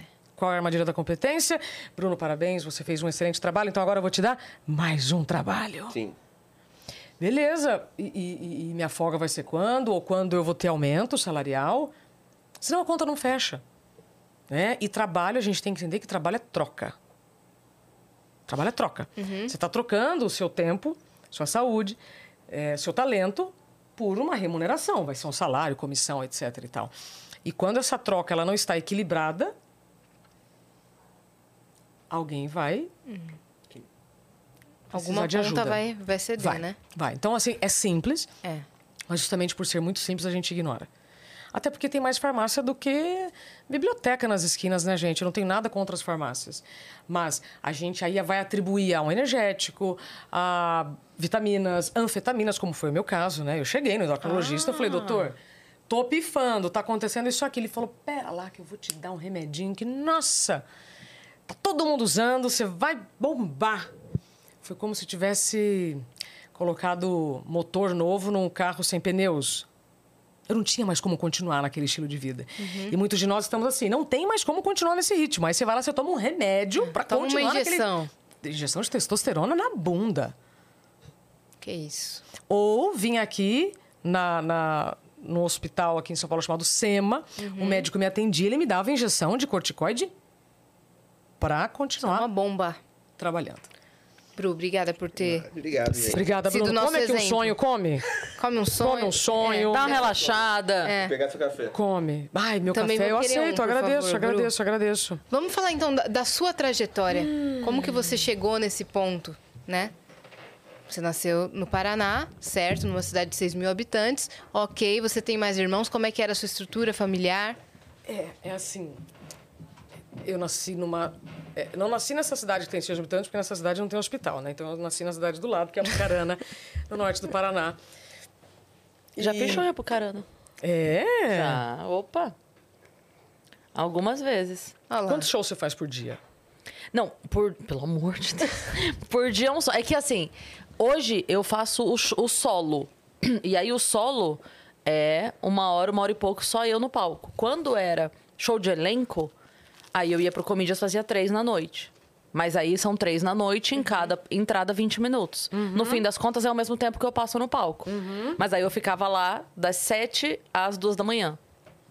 Porque é uma sessão, sai outra sessão, sai outra sessão, E sai. conversa no camarim um E pouquinho. conversa camarim e tal, não sei o quê. O cérebro tá trabalhando o tempo inteiro. É. E, e você sabe qual que é o pior? É que assim, ó, você tá no palco, a adrenalina sobe, né? Aí você subiu a adrenalina, pá, incrível, nossa, quer, você vai pro camarim. Aí a adrenalina começa a baixar. Aí você come um negocinho, começa um negocinho, tarará. Aí seu corpo fala, eita, que gostoso. Gente, segunda sessão, começa. Tá! Pico de novo. Aí, de novo, acaba, já foi. Sábio é o Cara, Vitor Sarro, que não deixa a adrenalina baixar. Nunca, ele tá dançando. Ele dança, dança no No camarim. terceiro, parece que o corpo fala assim, minha querida, Deixa eu te contar uma tu vai coisa. ficar lá ou vai ficar aqui? O que, que é pra eu manter? Mantém no alto? Doida! Perfeito. Perfeito. Você trouxe aqui uma palavra que a gente precisa trazer também aqui para a roda de conversa. Adrenalina. Adrenalina. Então a gente está viciado na adrenalina. E esse vício na adrenalina faz com que você fique nesse looping. E Ó. quando você para, ou você sente culpa, ou você sente tristeza por não estar no mesmo ritmo. Então nós Ou estamos você falando, adoece mesmo. nós estamos falando no fundo de ritmo. É. Né? Então, assim, se o ritmo estiver puxado, desacelera um pouquinho. Quando eu digo você precisa desacelerar para continuar o movimento, é respeitar o farol vermelho, senão você vai sofrer um acidente. É uma decisão sua. Quer passar no farol vermelho, vai. Ao invés do gráfico, do gráfico ficar assim, ó, de picos de adrenalina e desce, é melhor manter ele estável, né? Na verdade, Yas, é o gradiente. O que, que é isso? Quando você está é, num estilo de vida insustentável, pensa que essa aqui é a linha do equilibrista. Porque hoje, qual é o sonho de todo mundo? Ah, eu quero equilíbrio, né? Entre o trabalho e minha casa. Aliás, eu posso aproveitar aqui um momento e pedir desculpa? Pode. Primeira Por vez que eu vou fazer isso. Eu, ta- eu tava guardando isso para uma, uma outra ocasião, mas eu vou fazer já. À vontade. Desculpa pelo quê? Se alguma vez você já me ouviu dizendo que a produtividade sustentável é para você equilibrar vida pessoal e vida profissional, me desculpe. Pausa pro café, pausa dramática. Vem café. É, eu deixei, eu passei Esse é ela. É porque eu passei pra ela o que veio primeiro. Ah, tá. Obrigada, eu quero o meu querida. também, por favor. Esse aqui é o Bru. que tá agora que tá mais quente? Tá aqui, Bru. Ah. Desculpa. Se em algum momento você me ouviu é, falando de produtividade sustentável, que é para quem quer equilibrar vida pessoal e vida profissional, me desculpa, eu errei. Não é isso. Não é isso. Vida é uma só. São objetivos pessoais e objetivos profissionais. E aí, eu falei isso muitas vezes, porque eu também vim nesse movimento de equilibrar a vida pessoal e vida profissional. Equilibrar a vida pessoal, equilibrar a vida profissional. Para, vida é uma só. O que nós tentamos, o que nós estamos tentando e que nós estamos falando aqui nesse programa desde o início é equilibrar objetivos pessoais com objetivos profissionais. Perfeito. Você pode substituir a palavra objetivo por desejo. Ah, eu preciso equilibrar, Isabela, o meu desejo de ganhar dinheiro, crescer na carreira, com o meu desejo também de eh, ter uma família, ter momentos com, com o meu parceiro, minha parceira, meu filho, minha filha. Entendeu?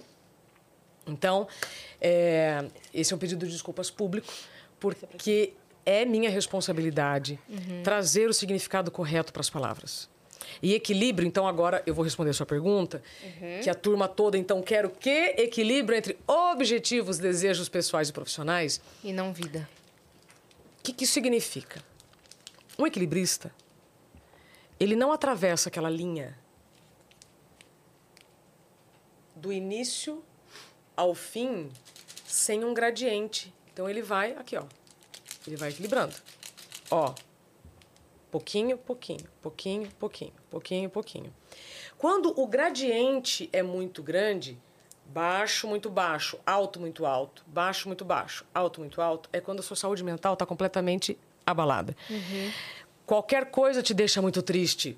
Tô aqui. ah, nossa, aí uma, uma situação te causa uma euforia tremenda. Uh! Aí qualquer coisinha desce. Isso não é saúde mental.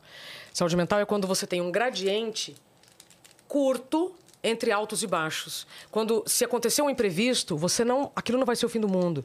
Se se se alguém te desrespeitar num show, se você ouvir alguma coisa que não te agrada, aquilo não vai te afetar tanto.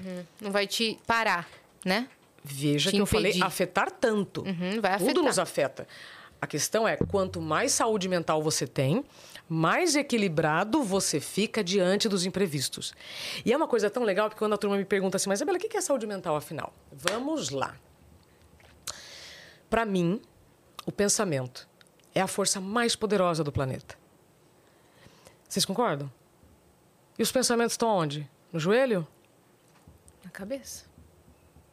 Então, tem muita gente ainda com medo de falar de saúde mental ou com vergonha, né? Nossa, mas o que, que vão falar? Rapaz, os, os- os pensamentos estão no cérebro, então o cérebro está. A mente está onde? Está no cérebro, então você precisa cuidar da sua mente.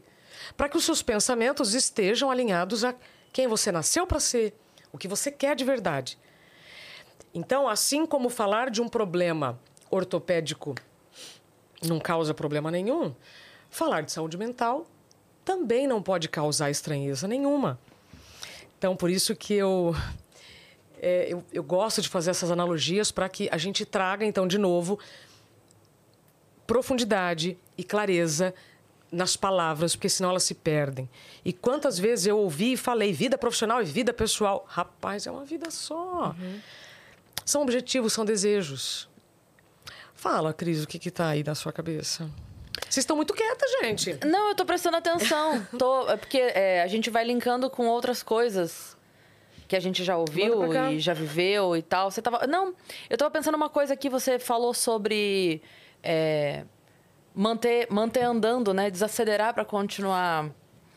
E eu, eu vi uma coisa que era. é, Era mais ou menos essa mensagem, mas era uma coisa tipo assim. é, eu tô fazendo tudo com muita calma porque eu tô com muita pressa. E aí, beleza, a gente, eu já ouvi isso algumas vezes. A gente ouve, né, as coisas e.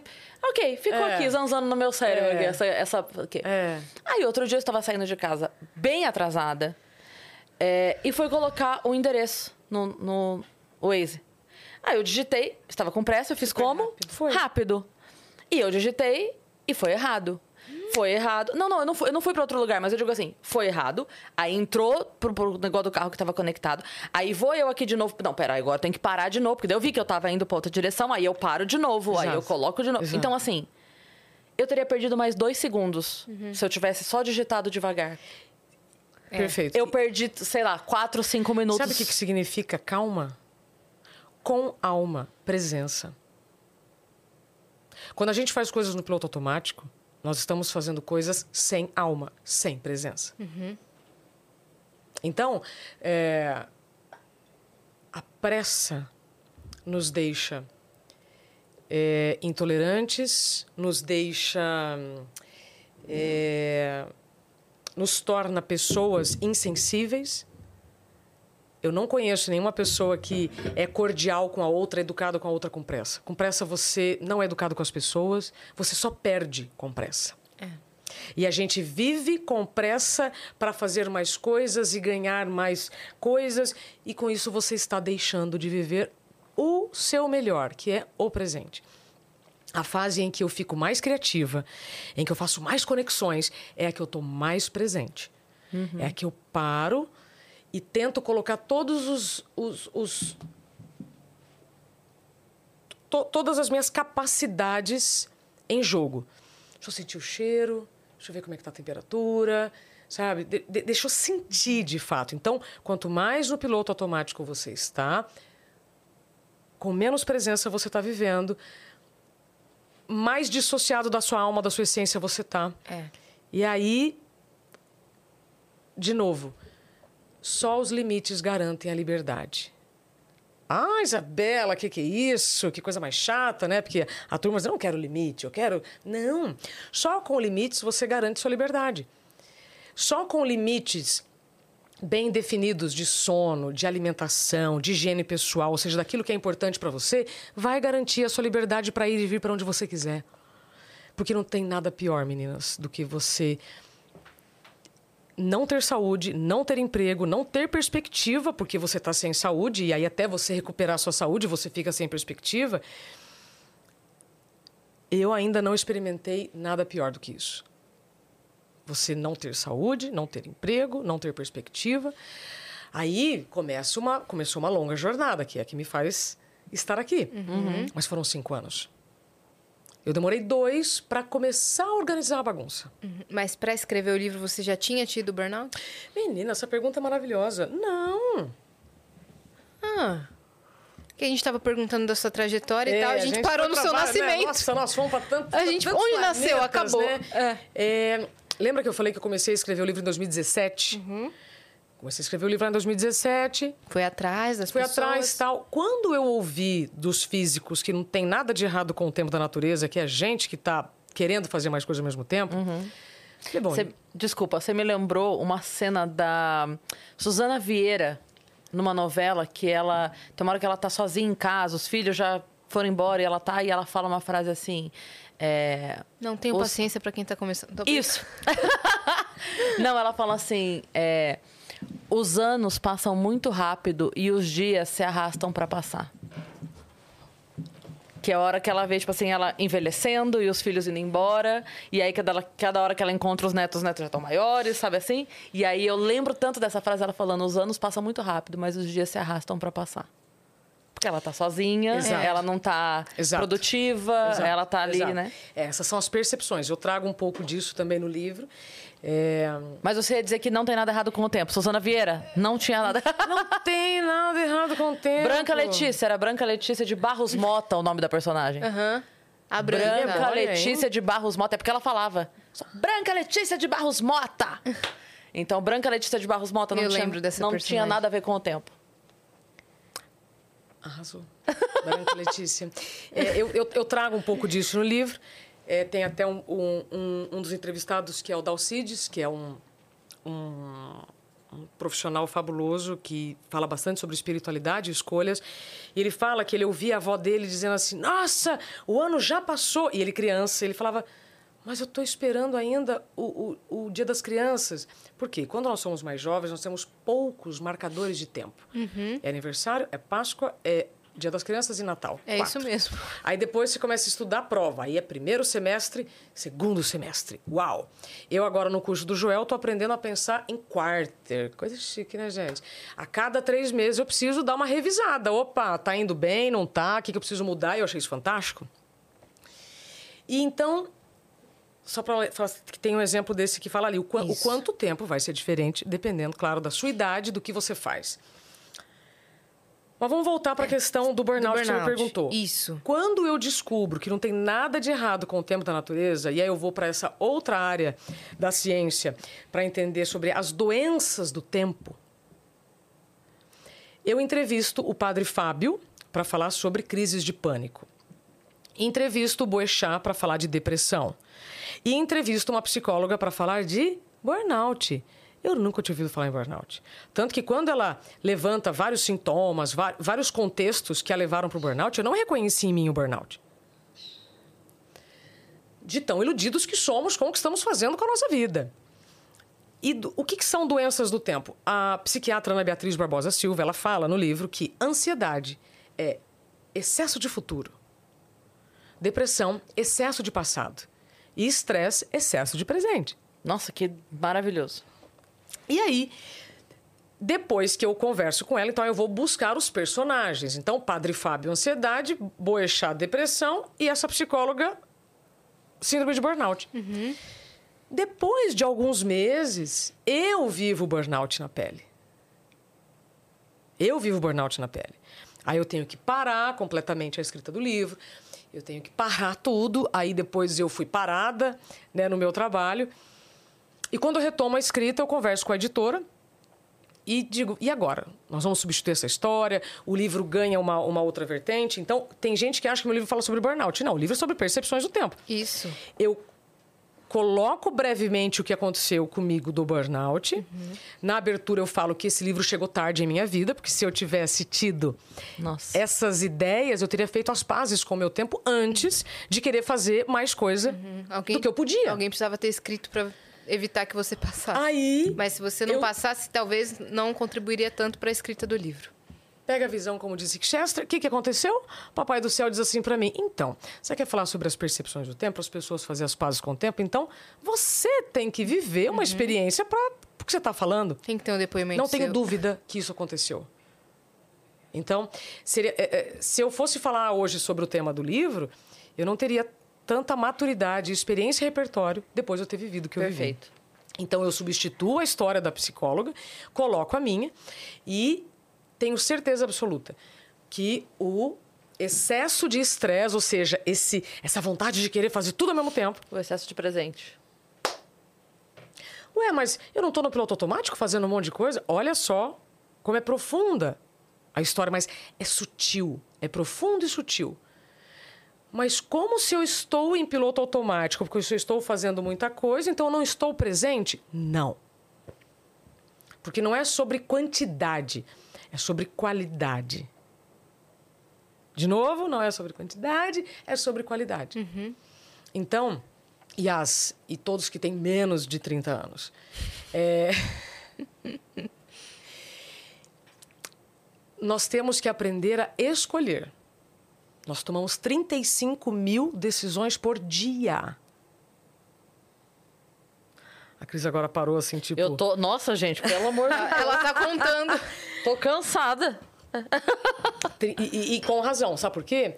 Porque se nós tomamos 35 mil escolhas por dia em média, quem fala isso é, o é- é um profissional americano chamado Barry Schwartz, autor de um livro chamado Paradoxo da Escolha. Al- Alguém já citou ele aqui, com certeza. Eu lembro desse nome. Barry 35 Schwartz. mil escolhas por dia. Então, o que, que significa? Que você vai gastar tempo e energia para tomar 35 mil decisões. Então, como é que você vai poupar energia? Tomando menos decisões, escolhendo melhor com que e com quem você vai investir o seu tempo e energia. Ai, que óbvio, Isabela. Então, a saúde está doente porque a gente está negligenciando o óbvio. A gente negligencia o sonho, também. a gente negligencia o sono, a gente negligencia o nosso tempo de higiene, a gente negligencia a nossa alimentação, a gente negligencia a atividade física, a gente coloca todo mundo na agenda como se fosse mais importante do que nós mesmos. Então, numa boa, se todo mundo é mais importante que você, você está esperando o que acontecer? Todo mundo é mais importante que você? Todo cliente é mais importante, todo projeto é mais importante. Então, assim, quem tem menos de 30, eu entendo que essa oferta, é- é- essa, essa, esse, essa fomo, né? Esse medo de ficar por fora, eu tenho que estar por dentro de tudo. Isso vai causando um ciricutico. Mas, assim, deixa eu te contar uma coisa. Se você respeitar o seu tempo de sono e as coisas básicas, que aqui é o cérebro primitivo, a sua criatividade vem. Então, são nas pausas que você vai restabelecer energia para continuar o movimento. Ah, mas eu me sinto ocupado, eu não quero parar. Ok, é uma decisão sua. Não quer parar no farol vermelho, você vai correr o risco de um acidente muito mais do que outras pessoas. Como funciona, por exemplo, a agenda de um artista musical? Ele está em processo de produção do álbum dele, fica naquele processo. Grava o álbum, lança o álbum, faz a turnê. Roda o Brasil ou roda um estado só, faz a turnê. O que, que acontece depois? Uma pausa. Para ele poder Se pensar em produzir um novo álbum. Não existe não ter pausa. Tem uma pausa. Tem a parte que eu falo com a Fernanda Montenegro e com outros artistas, mas é exatamente o que você está falando. O Lenine fala, porque eu, eu falo com o Lenine, falo com a Fernanda Takai, com o Oswaldo Montenegro Amo todos. e outros cantores sobre como eles fizeram as pazes com o tempo e o que aconteceu Passa o quando eles não respeitaram gente o tempo. eles. Como? Tô brincando. Passa o contato pra gente marcar eles no evento. Demorou. Fernanda Takai vai ter uma história maravilhosa sobre quando ela faz as pazes com o tempo e todas as músicas, né? é, que ela tem falando sobre o tempo. Uhum. Oswaldo Montenegro tem uma música aqui chamada A Lista. Nossa, essa Faça a lista dos porrada. amigos. Esta, Faça alô, uma lista dos grandes amigos. Ó. Quantos você. esta lista é fundamental para atualização de identidade. Nossa Senhora. Minha filha. Isabela, esse negócio de fazer lista é uma Essa- coisa boba. Rapaz, você tem que fazer lista até pro mercado. Não tem papel higiênico. Se, se você não marca na lista, você chega no mercado, você esquece de comprar papel higiênico. Então, assim, fazer lista é fundamental para atualização de identidade. É. Então, não subestime tá, o poder de uma listinha, Uhum. a não ser que você vá pro mercado e tenha uma memória maravilhosa. Me chama no direct quem já foi pro mercado sem lista e lembra tudo. Você entende? É. E o que, que eles Por que falaram, gente tá esses três pecando, artistas? Por isso que a gente está pecando no óbvio, você entendeu? Todos falam sobre isso. Quando eles não respeitaram as pausas, eles se deram muito mal. Mas a melhor definição sobre tempo de recuperação para mim foi o do Gustavo Borges. Nadador olímpico, você não conhece porque você é muito jovem. Ele veio Ah, aqui. Ele veio aqui. Ah, ele já veio aqui. Maravilhoso. Ai, eu tô por fora. Gustavo Borges. Gente, ele é, ele é gigante, Ele, né? ele Ele é. é. Ele coube aqui, né? E não todos os só no, sentidos. no tamanho, é. Nossa. De coração também. Ah, sim. É. Não, besta. Não, Tô não falando de uma- um- conhecimento. um- sei. oh, fisicamente Fabuloso. gigante. Mas, cara, é- eu tô falando isso que a gente foi no evento, inclusive, do Joel. Sim. Na semana seguinte que ele veio aqui. Tá. E aí, eu comentei isso. Falei, cara, porque o Joel... Eu conheço o Joel, conheço a Lalas, mas assim, eles estavam de anfitriões. E anfitrião não consegue conversar mais que cinco minutos com ninguém. E eu cheguei e falei... Eu não e podia, agora? a Cris foi sozinha. É, e eu fui só- E aí, quando eu cheguei, eu ia pro show depois, então eu tinha muito pouco tempo ali na festa. Cara, o Gustavo foi de uma gentileza, porque ele, ele notou que porque eu cheguei, eu conheço o Joel, conhecia ele. Ele foi de rodinha em rodinha, me me levou. Tipo, ó, tava ele e a esposa, ele foi me levando, tipo, uma, É, uma irmã falando, sabe? é. Ó, você conhece a Cris? Isso aqui era. Legal. Nossa, que gentileza, cara. Sim. Não, ele, ele é, demais. E qual ele... que é a definição dele do tempo? Perguntei pausa. pra ele assim, eu falei assim, Gustavo, o que que um atleta olímpico precisa fazer para ganhar medalha? Porque assim, se todos têm técnica, se todos treinam quatro anos para chegar nas Olimpíadas, como é que você ganha medalha? né? Quanta- quantas pessoas fazem o que você faz hoje no Brasil? Há muitas. Quem lota como você lota? Por que, que você lota? Então, as características de cada um vão fazer o seu sucesso diante deste excesso de pessoas que fazem muitas coisas legais também. Né? Quando alguém escolhe ouvir um podcast de vocês, pô, você está abrindo mão de outros podcasts. E assim foi o que o Gustavo me falou. Eu falei, Gustavo, o que, que um atleta olímpico precisa fazer para ganhar medalha? Ah, a gente precisa treinar 16 horas. Eu falei, como assim? Que insustentável isso, né? E o tempo para dormir e viver. Ele falou, ah, Isa, atleta de alta performance só ganha medalha porque dentro do tempo do treino oficial tem o tempo de descanso. Ah, essas 16 horas. Ah, então das Estão 16 horas tem o tempo de treino e de sono. Tapa na cara, chute na canela, né? chinelado pra todo lado. Falei, nossa, Gustavo, eu não sabia. E aí, eu vou dizer, profissional de alta performance só continua performando se tiver um tempo de recuperação coerente com o seu desgaste. Vamos traduzir?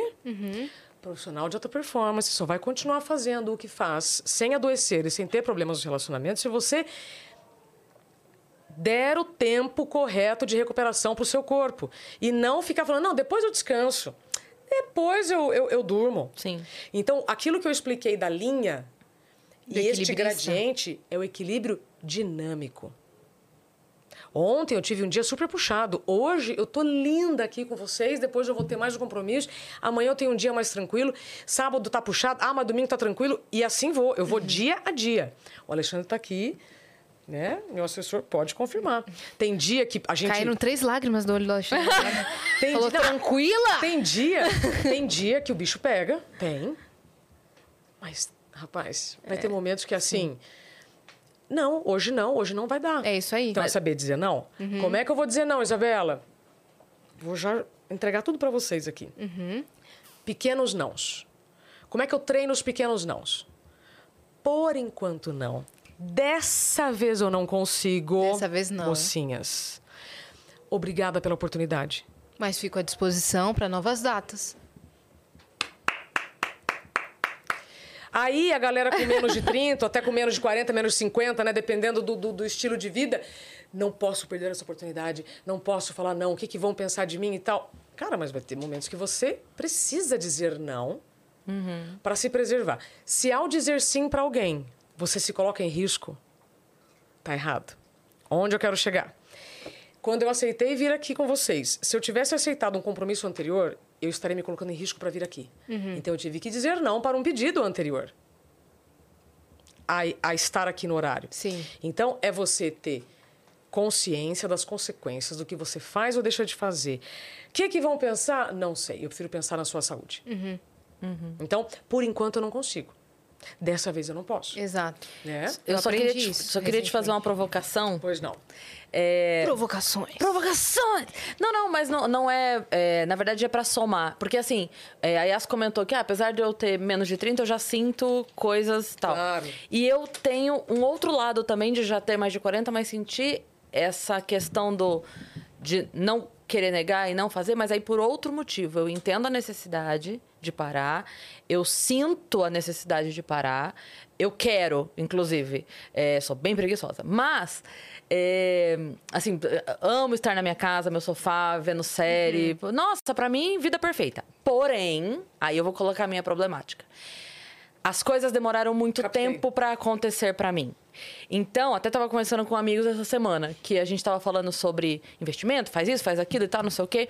E aí eu falei, "Ih, gente, esquece, assim, eu não, não- a minha vida não tá do jeito que vocês estão achando que tá. Porque, na verdade, quando eu comecei a colocar a minha vida em ordem, eu não comecei do zero.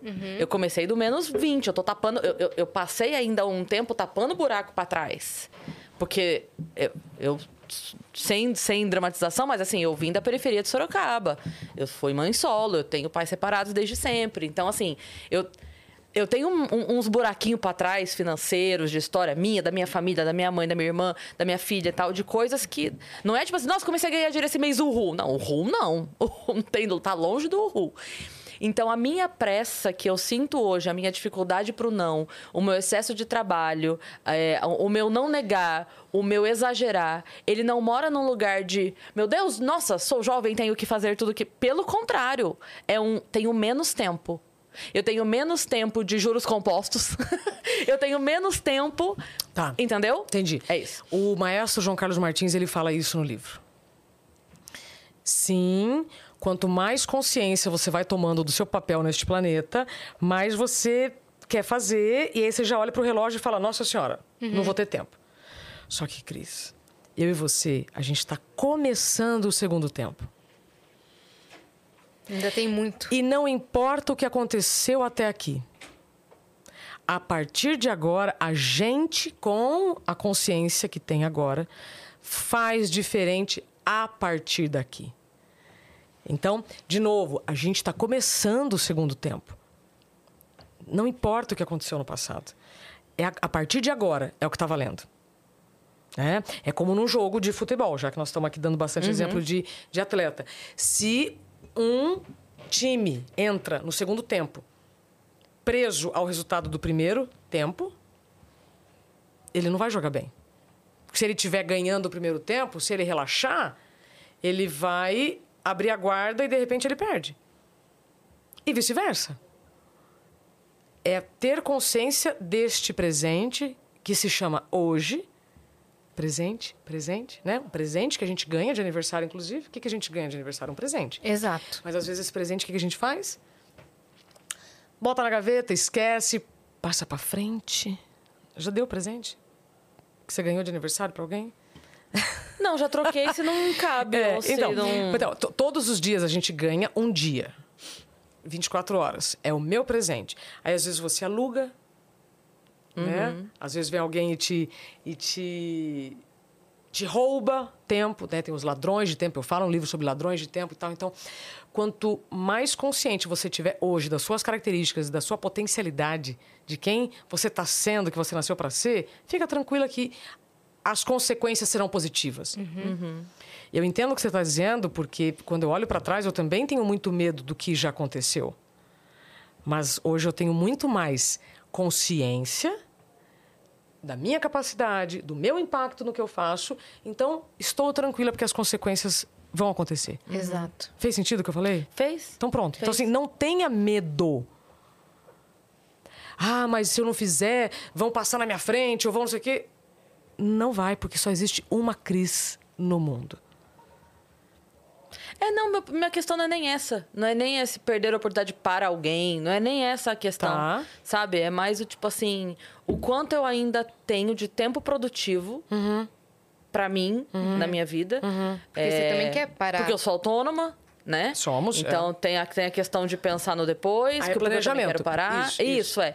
Então, é, a, a- a nossa geração não É. teve uma instrução como os mais novos têm hoje de investir pouco. Só que a, a gente ainda foi criada naquela coisa, não, só o rico investe, né? Só o rico investe. Então demorou muito. Meu pai foi bancário. Como que essa criatura? Porque era uma mentalidade geral mesmo. Sim. A gente não tinha isso. Eu fico pensando, cara, se meu pai tivesse começado lá Mas atrás. podemos agora. Podemos agora. E aí é isso que eu fico pensando. Então, ó, o que me, o que me atormenta não é. Não, eu eu não penso nisso, de perder pra alguém. Ah, não fui, foi alguém. Isso eu não, não tenho, não. Porque Ah. sempre o que foi meu chegou até mim Sim, exatamente. perfeitamente. As- é, a- Fernanda Montenegro falou isso alguma vez sobre as esquinas que ela não dobrou, alguma coisa, isso, alguma frase dela sobre isso, eu não vou lembrar agora. Depois ela entendeu por que, que ela não dobrou aquela esquina, ou por que, que ela Claro. aconteceu. Tudo que deixou de acontecer pra mim, depois eu entendi por que, que deixou. Sempre. Livramento, maravilhoso. Ô, Cris, já que você trouxe Fernanda Montenegro, eu ia falar uma coisa e agora conectou total. Tem uma frase dela no meu livro que, para mim, é uma das melhores passagens do livro. Tive a chance de entrevistar a Fernanda Montenegro na casa dela, no Rio de Janeiro. Que honra. E foi uma das entrevistas mais surpreendentes, por quê? Vocês lembram que eu perguntei quando eu falei aqui quanto tempo nós temos? Vocês me falaram? Cerca de duas horas. Isso. Quando eu cheguei na casa da Fernanda, eu, nossa, for- foram muitos meses de negociação com o assessor e tal. Eu cheguei lá, eu sabia que eu teria 45 minutos. Então você já chega Né? E eu falo sobre isso no livro. Todas as vezes que você estiver diante de pessoas que você quer, deseja e tal, tal, tal, pergunte na largada quanto tempo nós temos, para que você não perca tempo com bobagens e depois, Sim. na hora do vamos ver, acabou o tempo. Sim, total. Isso para tudo: negociação, pedido de salário, tudo. Vai vender uma ideia, uma reunião com Um o cliente. jantar. Tudo, Sim. tudo, tudo. Aí Até mede- almoço com as amigas. É. Você mete a percepção, estudamos o médico deverá ser consultado e fala tudo que você quer falar. Não, Quanto tempo nós temos? Se não, ma- imagina se a gente. é, Eu dou treinamento para pessoas falarem em público, né? E aí, eu, e aí quando as pessoas, os entrevistados, né, os executivos falam assim: é, mas a televisão veio aqui, gravou comigo meia hora, e aí na televisão só entrou 10 segundos. Você perguntou pro repórter quanto tempo tem a matéria? Porque se a matéria tem dois minutos, você acha que vai entrar quanto da sua entrevista? Então, você foca nas perguntas mais importantes e você e dá treina as resposta. respostas. Exato. Ô, gente. Então, É. perguntar quanto tempo nós temos é fundamental. Então, todo Fundamental. mundo, para eu entrevistar, eu perguntava quanto tempo nós temos. E quando você ganha tempo, cara, você ganhou confiança dessa pessoa. Então, seja responsável pelo que você está fazendo, né? Como já disse pequeno, o grande pequeno príncipe, tu te tornas eternamente responsável que cativas. Aí tô lá com a Fernanda Montenegro, deu 45 minutos. Aí deu 50 minutos. Aí, e, e deu uma hora. E ela tá me dando mais tempo, eu tô tranquila, né? Falei, bom, ela está me dando mais tempo. No fim, terminamos best. E ela me disse assim: foi muito legal. Foi mais de uma hora e meia com ela. Ela viu que a, a- a minha proposta era, era trazer bastante embasamento no, no que eu estou propondo nesse livro. E aí ela me disse assim: Isabela, quando chega uma hora, é a qualquer hora. Vou repetir, vou tentar repetir aqui com a expressão Fernanda Montenegro. Eu vou tentar colocar esse vídeo de novo nas redes. Ela disse: quando chega uma hora, é a qualquer hora. Quando você me fala, eu tive um passado que me traz para cá com insegurança financeira, medo, tal, não sei o quê.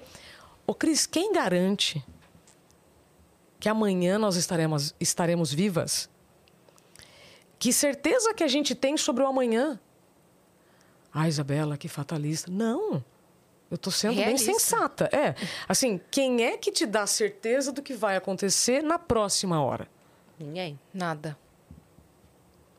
Então, quando eu falo de fazer as coisas com calma, mesmo de forma veloz, o Cortella dá essas diferenças do que é velocidade, do que é pressa, tal, é você ter consciência das consequências do que você faz ou deixa de fazer.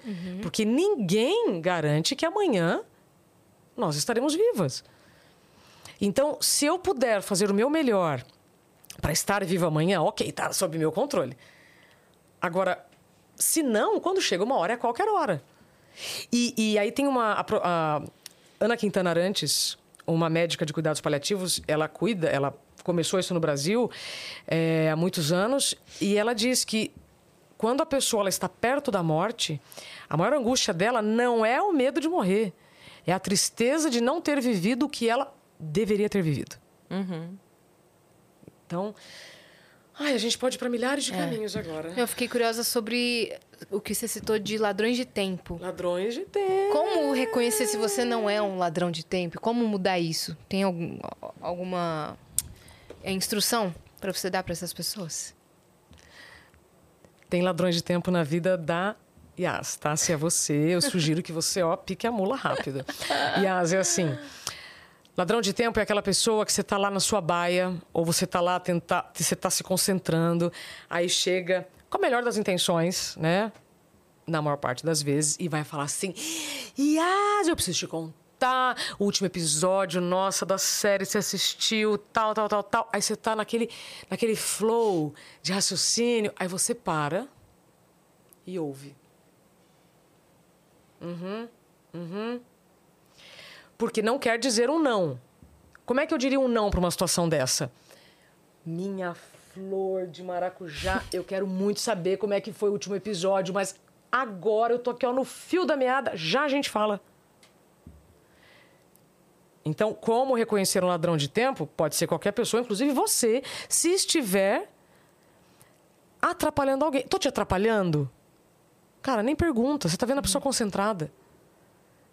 Percebe? E quando nós trabalhamos em ambientes sem paredes, né, com essas baias ou um monte de gente na, numa redação e tal, você é interrompido o tempo inteiro. Como é que você vai conseguir ter um raciocínio profundo sobre alguma coisa com todo mundo te interrompendo?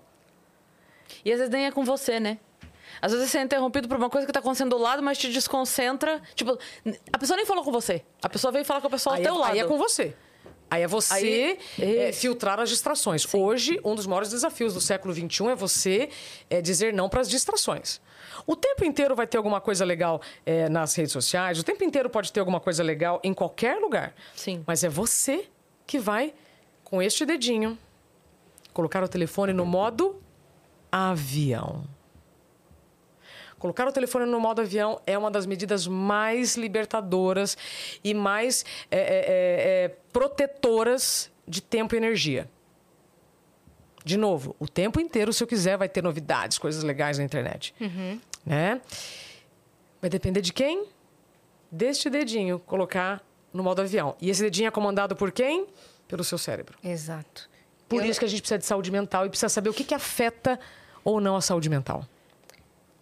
Eu, nesse momento, estava pegando as perguntas que a galera mandou no Instagram, porque hoje estamos sem Vanes, né? Aham. Então, eu que abri a caixinha de Ah, perguntas legal. e a galera mandou umas perguntas pra você, hein? Você Vamos sabe, lá? você sabe que eu é, é só- posso só, antes de começar essa rodada de Lógico. perguntas, Claro. terminar uma coisa que você me perguntou? Claro. Como é que eu vim parar aqui?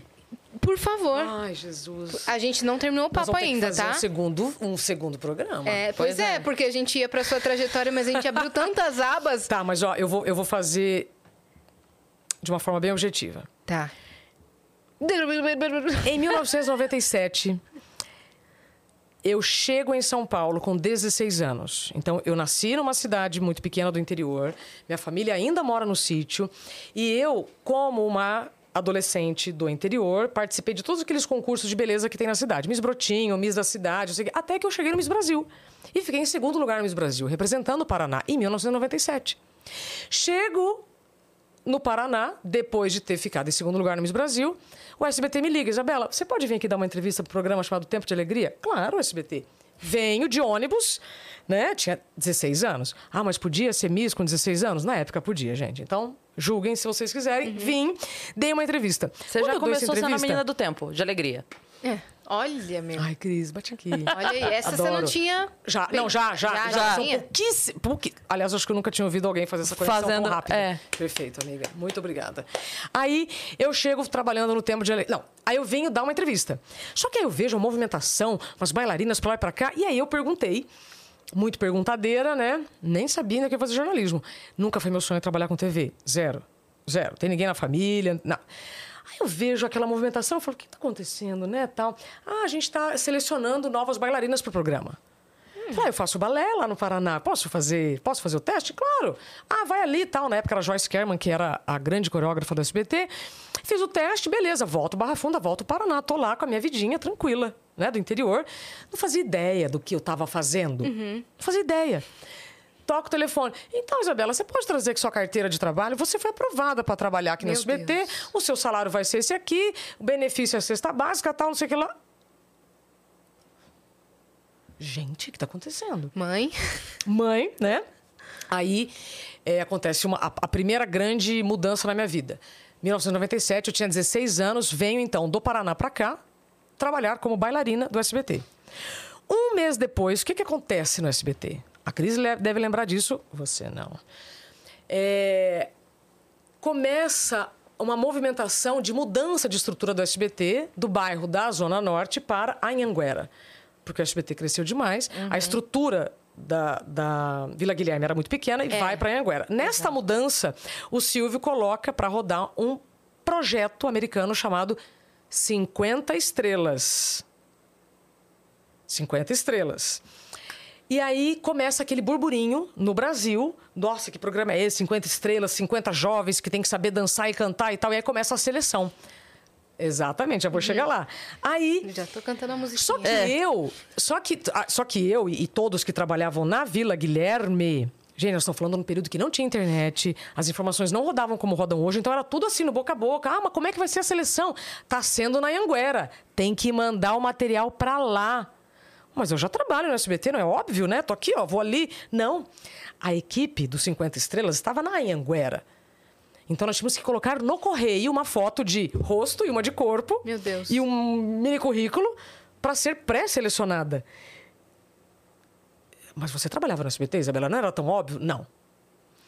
Foram 12 mil jovens para tirar 50.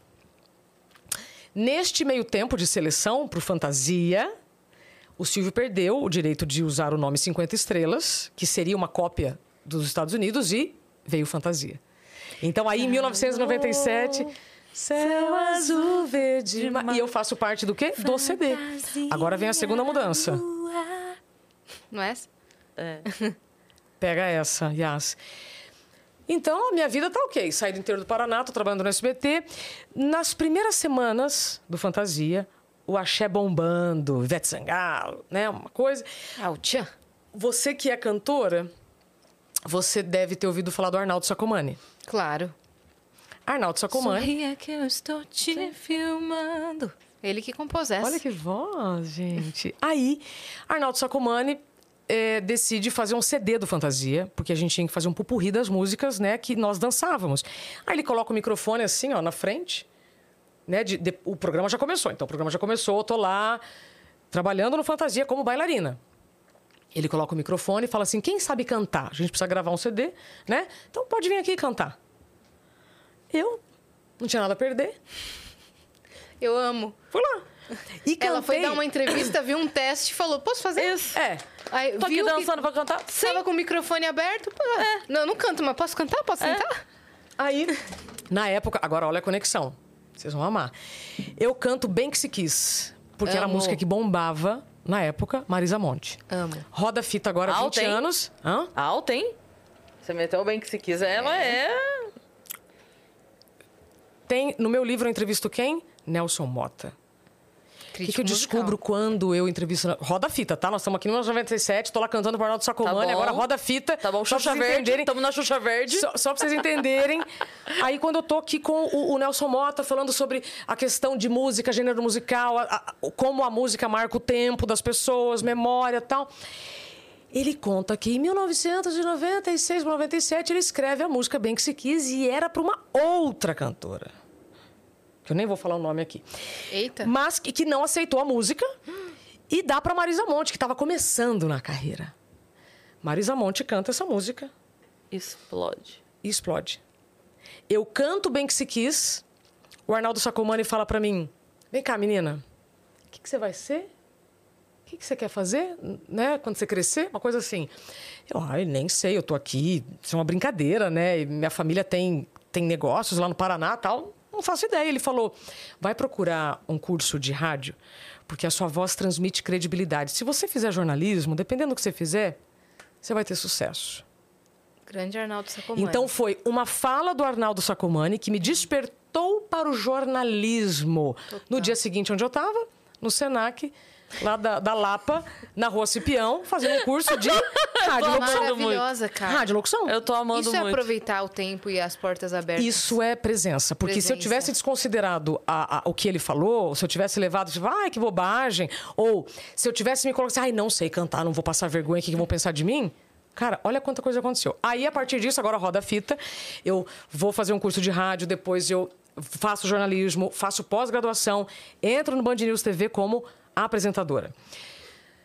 Quis, porque quis, porque quis, porque quis, porque quis sair da apresentação para fazer para ser repórter, porque para mim, para você chegar na bancada, você tem que ter passado pela rua. Como o Band News era um jornal 24 horas de notícias e talvez pela, pela voz mais grave eu transmitisse credibilidade, eu fiz o teste e passei. Mas numa cobertura ao vivo, quanto mais experiência você tem, mais repertório você tem, mais você segura o tchan. É. Né? Então, eu sentia que aquilo faltava para mim. Bom, eu fiz o que eu fiz, que eu fiz, que eu fiz, que aí eu saí do Band News, fui para SBT, depois eu volto para Band como repórter, mas aí me colocam na apresentação de novo. Aí eu tô na Band, trabalhando como repórter e apresentadora. Eu chego ao Prêmio ESSO, falando, é, defendendo uma, uma pauta sobre a- a- os vizinhos do crack, porque o vício ele não adoece só quem consome a droga, mas também causa um dano tremendo no entorno, né? E um dano emocional, um dano social. A gente nem imagina. Eu chego no Prêmio ESSO. Não sei se foi o Prêmio ESSO que me fez ir à- Globo, mas é um marco. E depois disso eu recebo um convite para ser repórter na Globo. Quando eu chego na Globo, me coloco na apresentação de novo. E lá eu fiquei como repórter, depois eu comecei a fazer a previsão do tempo, substituindo as meninas, e depois comecei a substituir os apresentadores. E aí eu tive o burnout. Então, o que eu levo hoje nas palestras, principalmente nas empresas, é o seguinte: você amar o que você faz é uma coisa. Você exceder o amor é outra. Você não saber se posicionar é um comportamento tóxico. Você não saber dizer não é um comportamento tóxico. Então, não reclame só de um ambiente que pode ser tóxico se você tiver comportamentos tóxicos. Mas por que, que a gente não diz não? Porque você tem medo que, especialmente num país de novo com tantos desempregados, é, existe aquela pressão de que se você não quiser fazer, tem 10 querendo fazer. É. Né? Isso contribui muito para uma violência invisível corporativa. Claro que eu não vou dizer não, porque se eu disser não, outro pega a minha vaga e eu nunca. Eu tô queimado. Exato. É. E aí você vai caindo na armadilha da competência, vai, vai, vai. Bom, então foi assim que eu cheguei aqui. Aí depois que eu tive o burnout, eu fiquei afastada dois meses e 15 dias, volto de licença médica, no mesmo dia eu sou dispensada. Aí acontece a, a- a- eu já até perdi a conta de quantas revoluções aconteceram. Aí acontece a, a- a- você o grande divisor de águas.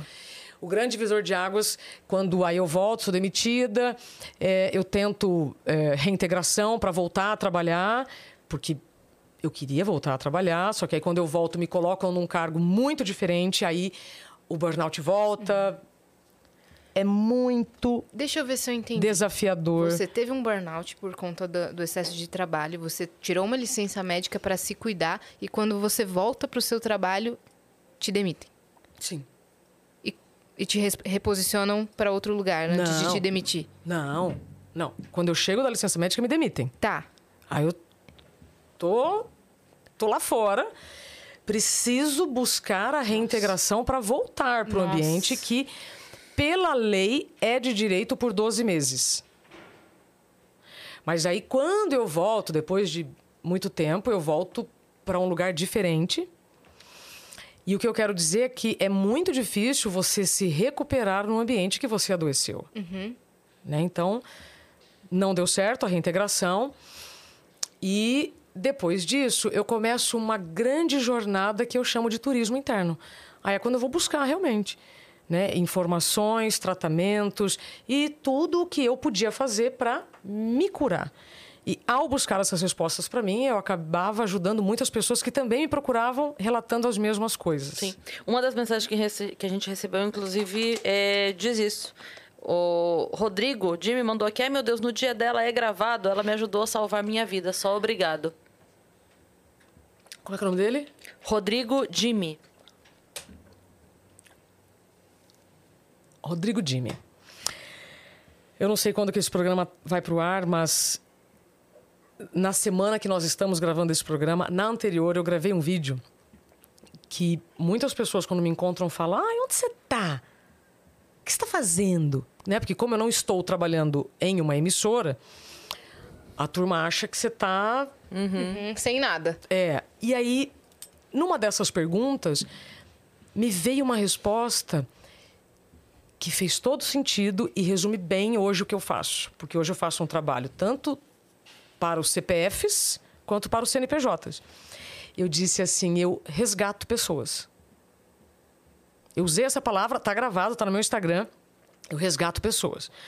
Mas resgato, resgato pessoas assim, que, que, que pretensão a minha? Não. Eu resgato pessoas que estão perdidas, em ambientes é, tóxicos, mas não só fora, mas dentro. Porque às vezes a gente culpa muito o ambiente e não se dá conta de que também é responsável pela saúde, pelas decisões. Então, eu resgato este sujeito, essa sujeita. Quando alguém está se afogando, você não ensina a nadar nessa hora. Você, você salva a pessoa. Depois que você resgatou, opa, agora então nós vamos aprender a nadar. Então, primeiro é ter responsabilidade. Não tem uma pessoa que passa por mim, Yas, que eu sinto que precisa de ajuda e eu não ajudo. E quem me conhece sabe disso. Seja pelo direct, eh, seja porque foi numa palestra numa empresa e depois. Não precisa nem me pedir. Eu, eu, vou- eu, eu tenho responsabilidade. Por quê? Porque quando eu adoeci, eu não tive apoio nenhum. Então, hoje eu sou o apoio para as pessoas que me faltou. Então, quando eu ouço essa, essa, essa mensagem, tipo, ah, você me resgatou, cara, melhor mensagem que eu podia receber hoje, porque depois de pensar que minha vida tinha acabado, eu renasço em vida e descubro a minha missão. Sim. Então eu continuo jornalista, eu produzo muito conteúdo sobre educação em saúde. Tudo que nós falamos até aqui envolve saúde, Totalmente. né? Uhum, Mas não é aí burnout você especificamente. é não, o burnout saúde. é uma das consequências das nossas negligências, Total. né? Vamos para a próxima. Vai, vai, senão eu vou para outro caminho aqui. Olha só, a Ariel Evelyn mandou. Por que a geração de agora, ao mesmo tempo que tem muita consciência e acesso sobre informação de saúde mental, burnout, etc., também é uma geração que não consegue desacelerar?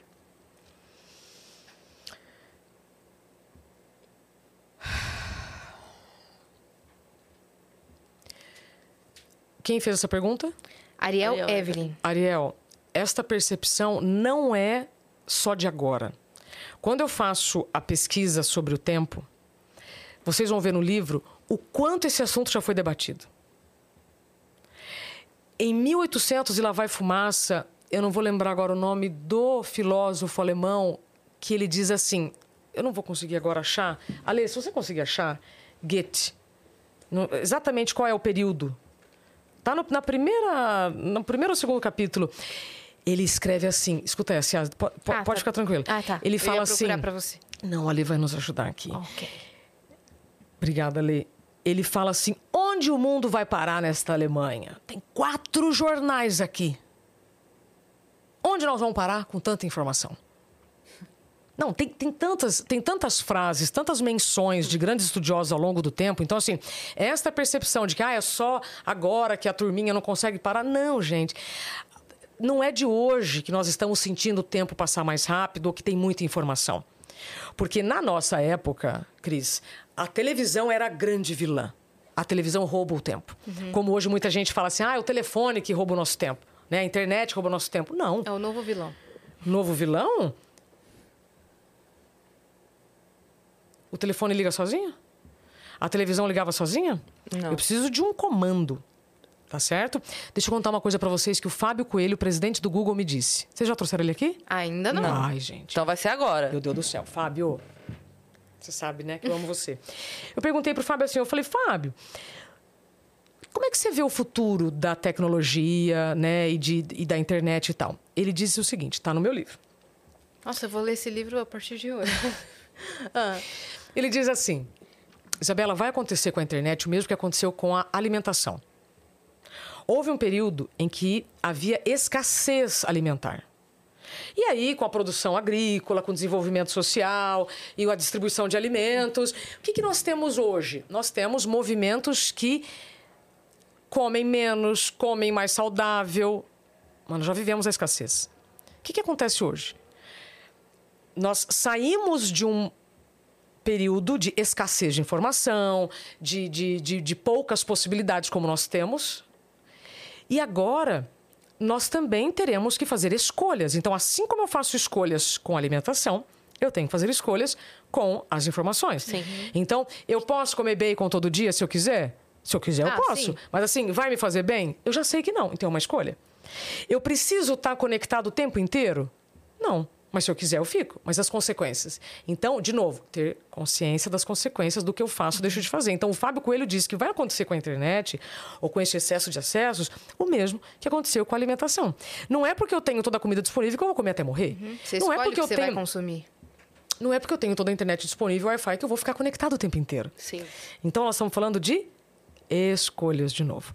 Assim como eu escolho o que eu coloco no prato, eu preciso escolher o que eu coloco na minha mente. Sim. E você que está nos acompanhando já é inteligente suficiente para saber que tudo que você ouve, vê, fala está consumindo energia e cérebro.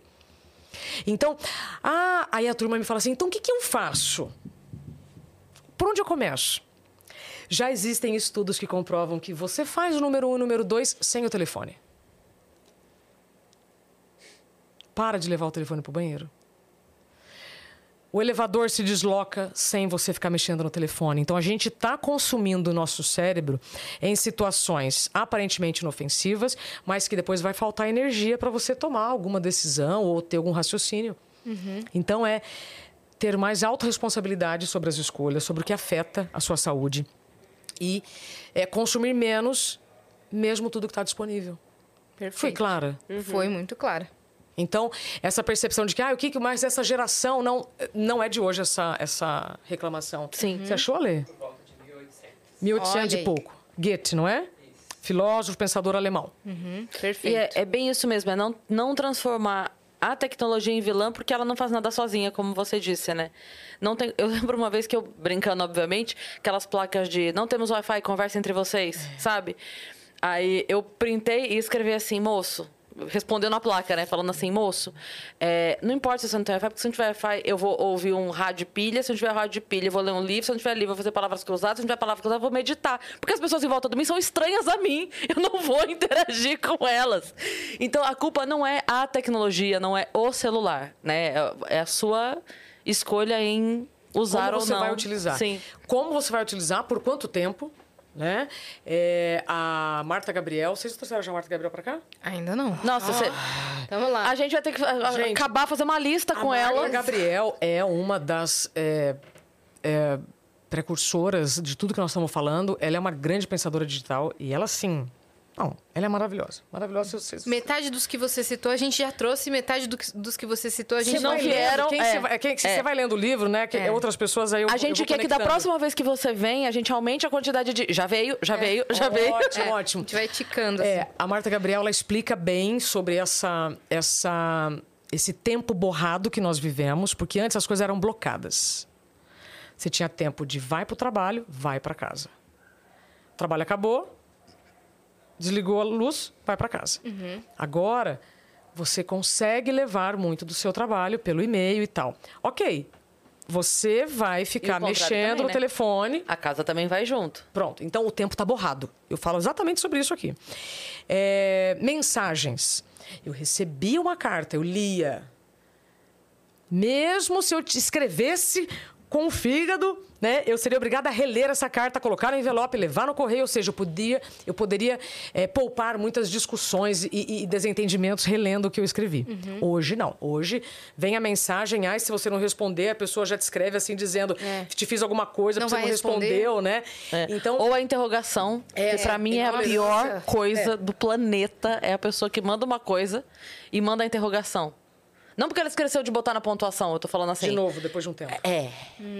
Tipo assim, Isa, você não sei o que, não sei o que. Deu 15 minutos, vem uma interrogação, assim, ó. É. Tum. Contrato de tempo. Deixe mais claro. Se Não precisa é de uma porque eu mensagem. estou online, que é porque eu estou disponível para Não, eu tirei o que você tudo. quer agora. Preciso Eu tirei dizer absolutamente É. tudo.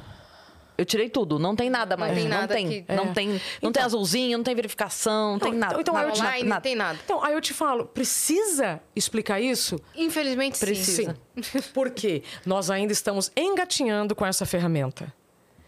Então, ainda estamos muito iludidos por tudo que podemos fazer. Aí você fala, ah, depende da quantidade, da qualidade do. É, eu lembro da história do avião. O avião foi criado para transportar pessoas, mas também transportou bombas. Então, a diferença entre o remédio e o veneno é a dose. Essa frase não é minha, é de um médico químico chamado Paracelso, século XVI. Está no livro também. Então, a diferença se uma coisa vai ser boa ou ruim é a dose. Quer ir da próxima aí, minha parça? Bora. Como ter disciplina, mas também se impor horários e limites no home office. Olha aí. É o que a gente estava falando. Primeira coisa é listar. A disciplina, ela só vem com a repetição. Então você vai ter que testar o que, que funciona para você e definir os contratos de tempo, tanto para a família quanto para o trabalho e ter os critérios de exceção. O que, que é um critério de exceção?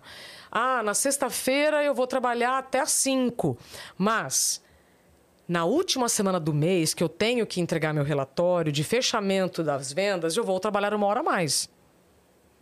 Se você não deixar claro quais são os critérios de exceção da sua agenda, todo mundo entra, todo mundo faz, você abre mão de tudo seu, mas não, não tem critério. Qual é o critério de, uma, de algo eh, por exemplo, ah, quais são os meus critérios hoje? Eu tenho uma filha. Então, Prioridade. eu tenho que dançar muito conforme a agenda dela. Quando é algo que eu tenho certeza que eu não vou poder dizer não, que eu vou ter que dizer sim, eu tenho que... aí eu peço ajuda.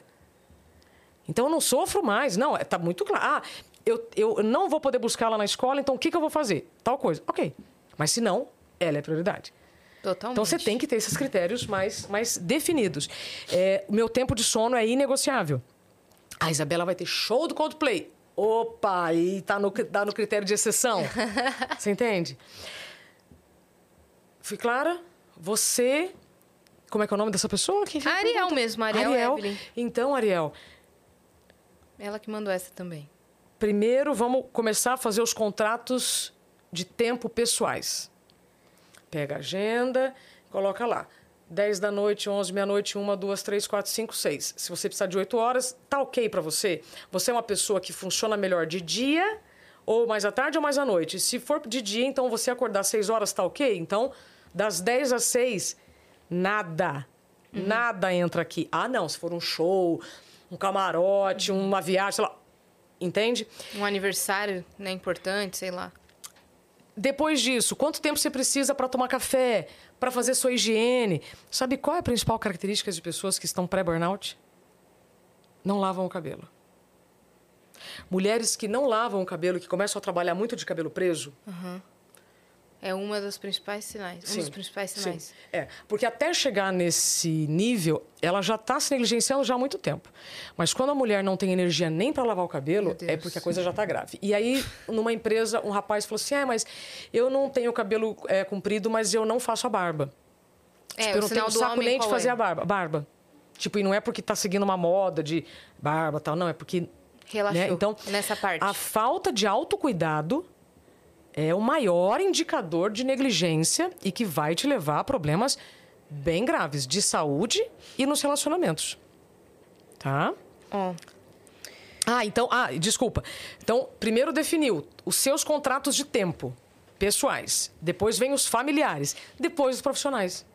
E por que, que a gente está doente? Porque a gente inverteu tudo isso, todos esses contratos, a gente começa Uhum. Veio fazendo tudo pro trabalho, depois a família, aí o que sobra eu vivo. Meu Não, aí Deus, você é isso. É mesmo, é mesmo. Ó, a Carol Dias mandou aqui pra gente. Como diferenciar a síndrome de burnout da depressão? Hashtag descansa Cris, hashtag descansa Yas. a cara dele. Vou levar vocês para mim. Ó, então vou aproveitar a pergunta dela para esclarecer o que é cansaço, o que é exaustão, o que é burnout e o que é depressão. Qual é a diferença de cansaço e exaustão? Se eu estou cansada, eu descanso e retomo minha energia. Se eu estou exausta, eu descanso e continuo cansada. Eu saio de férias e continuo irritada. Então, se eu estou cansada, eu preciso descansar. Se eu estou exausta, eu preciso mudar o meu estilo de vida. O que, que significa isso, Isabela? Substituir hábitos, substituindo comportamentos, testando se funciona, repetindo para criar disciplina. Pedindo ajuda. Ah, mas já pedi para meu marido, ele não faz. Pede de novo, pede de outra forma. Ah, mas eu não tenho rede de apoio. Pede ajuda para o porteiro, se precisar. Mas você vai ter que fazer alguma coisa diferente da que você está fazendo para ter um resultado diferente.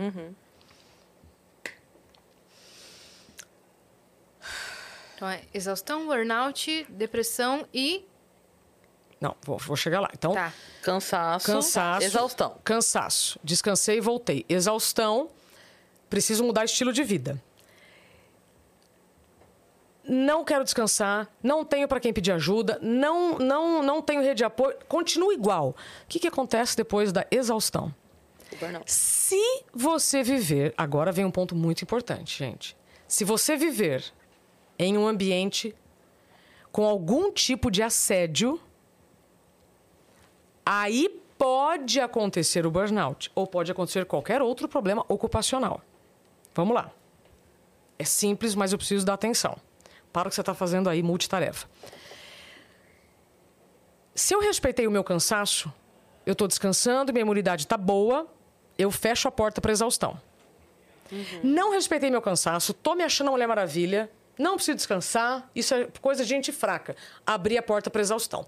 Você exausta, você fica muito mais vulnerável para todos os tipos de assédio, todos os tipos de falta de respeito, discussões, etc. Isso serve para quem trabalha sob o regime CLT, ou seja, tem chefe direto, ou para quem é empreendedor.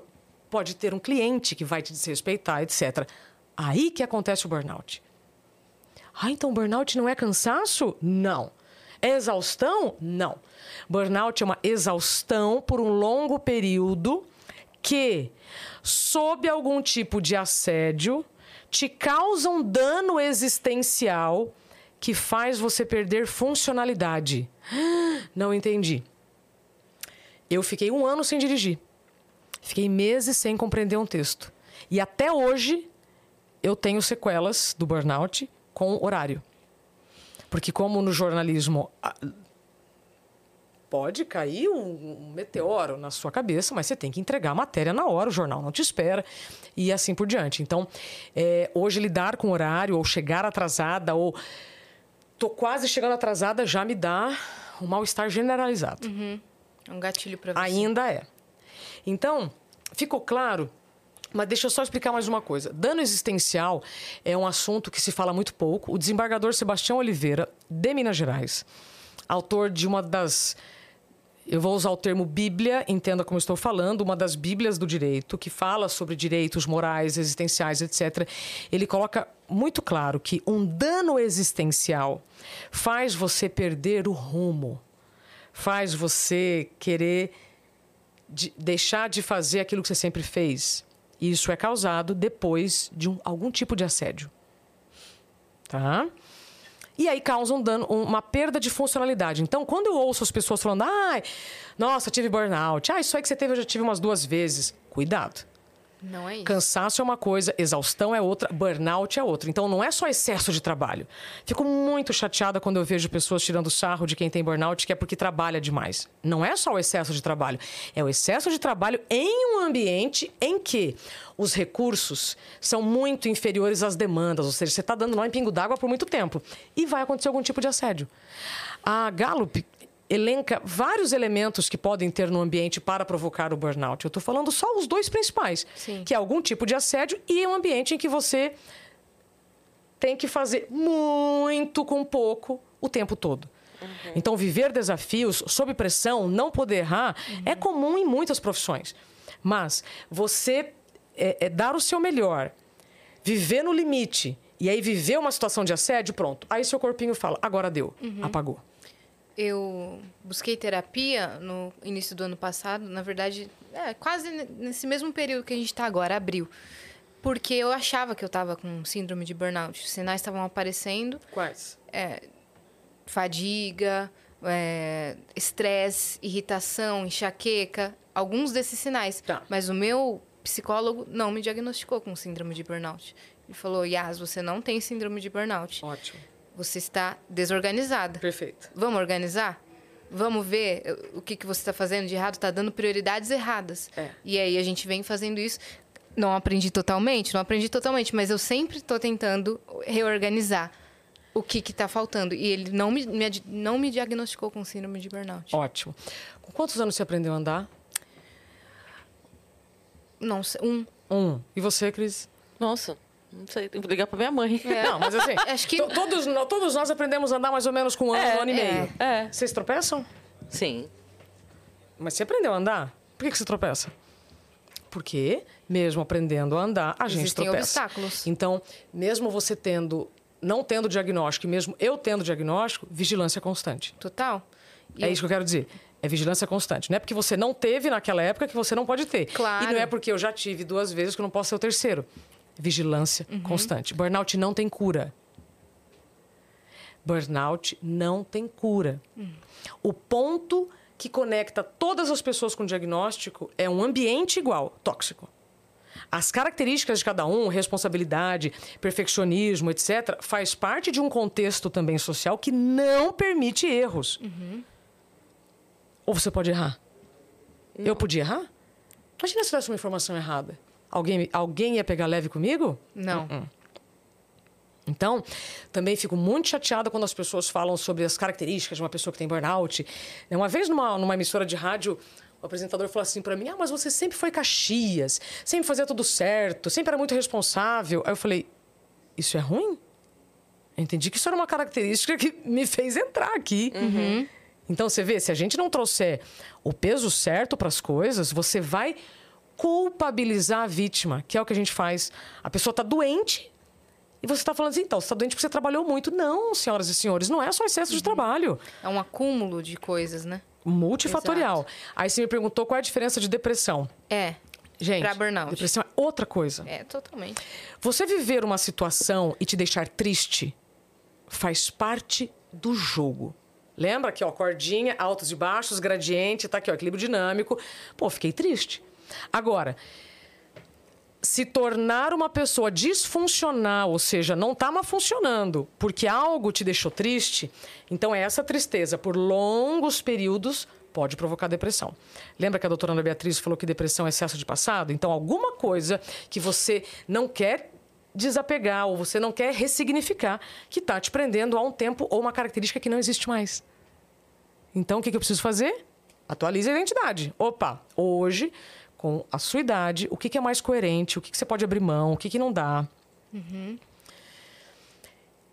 Então, tristeza é uma coisa, depressão é outra. Não tem nada a ver com burnout. Quem vai diagnosticar tanto um quanto o outro é o médico.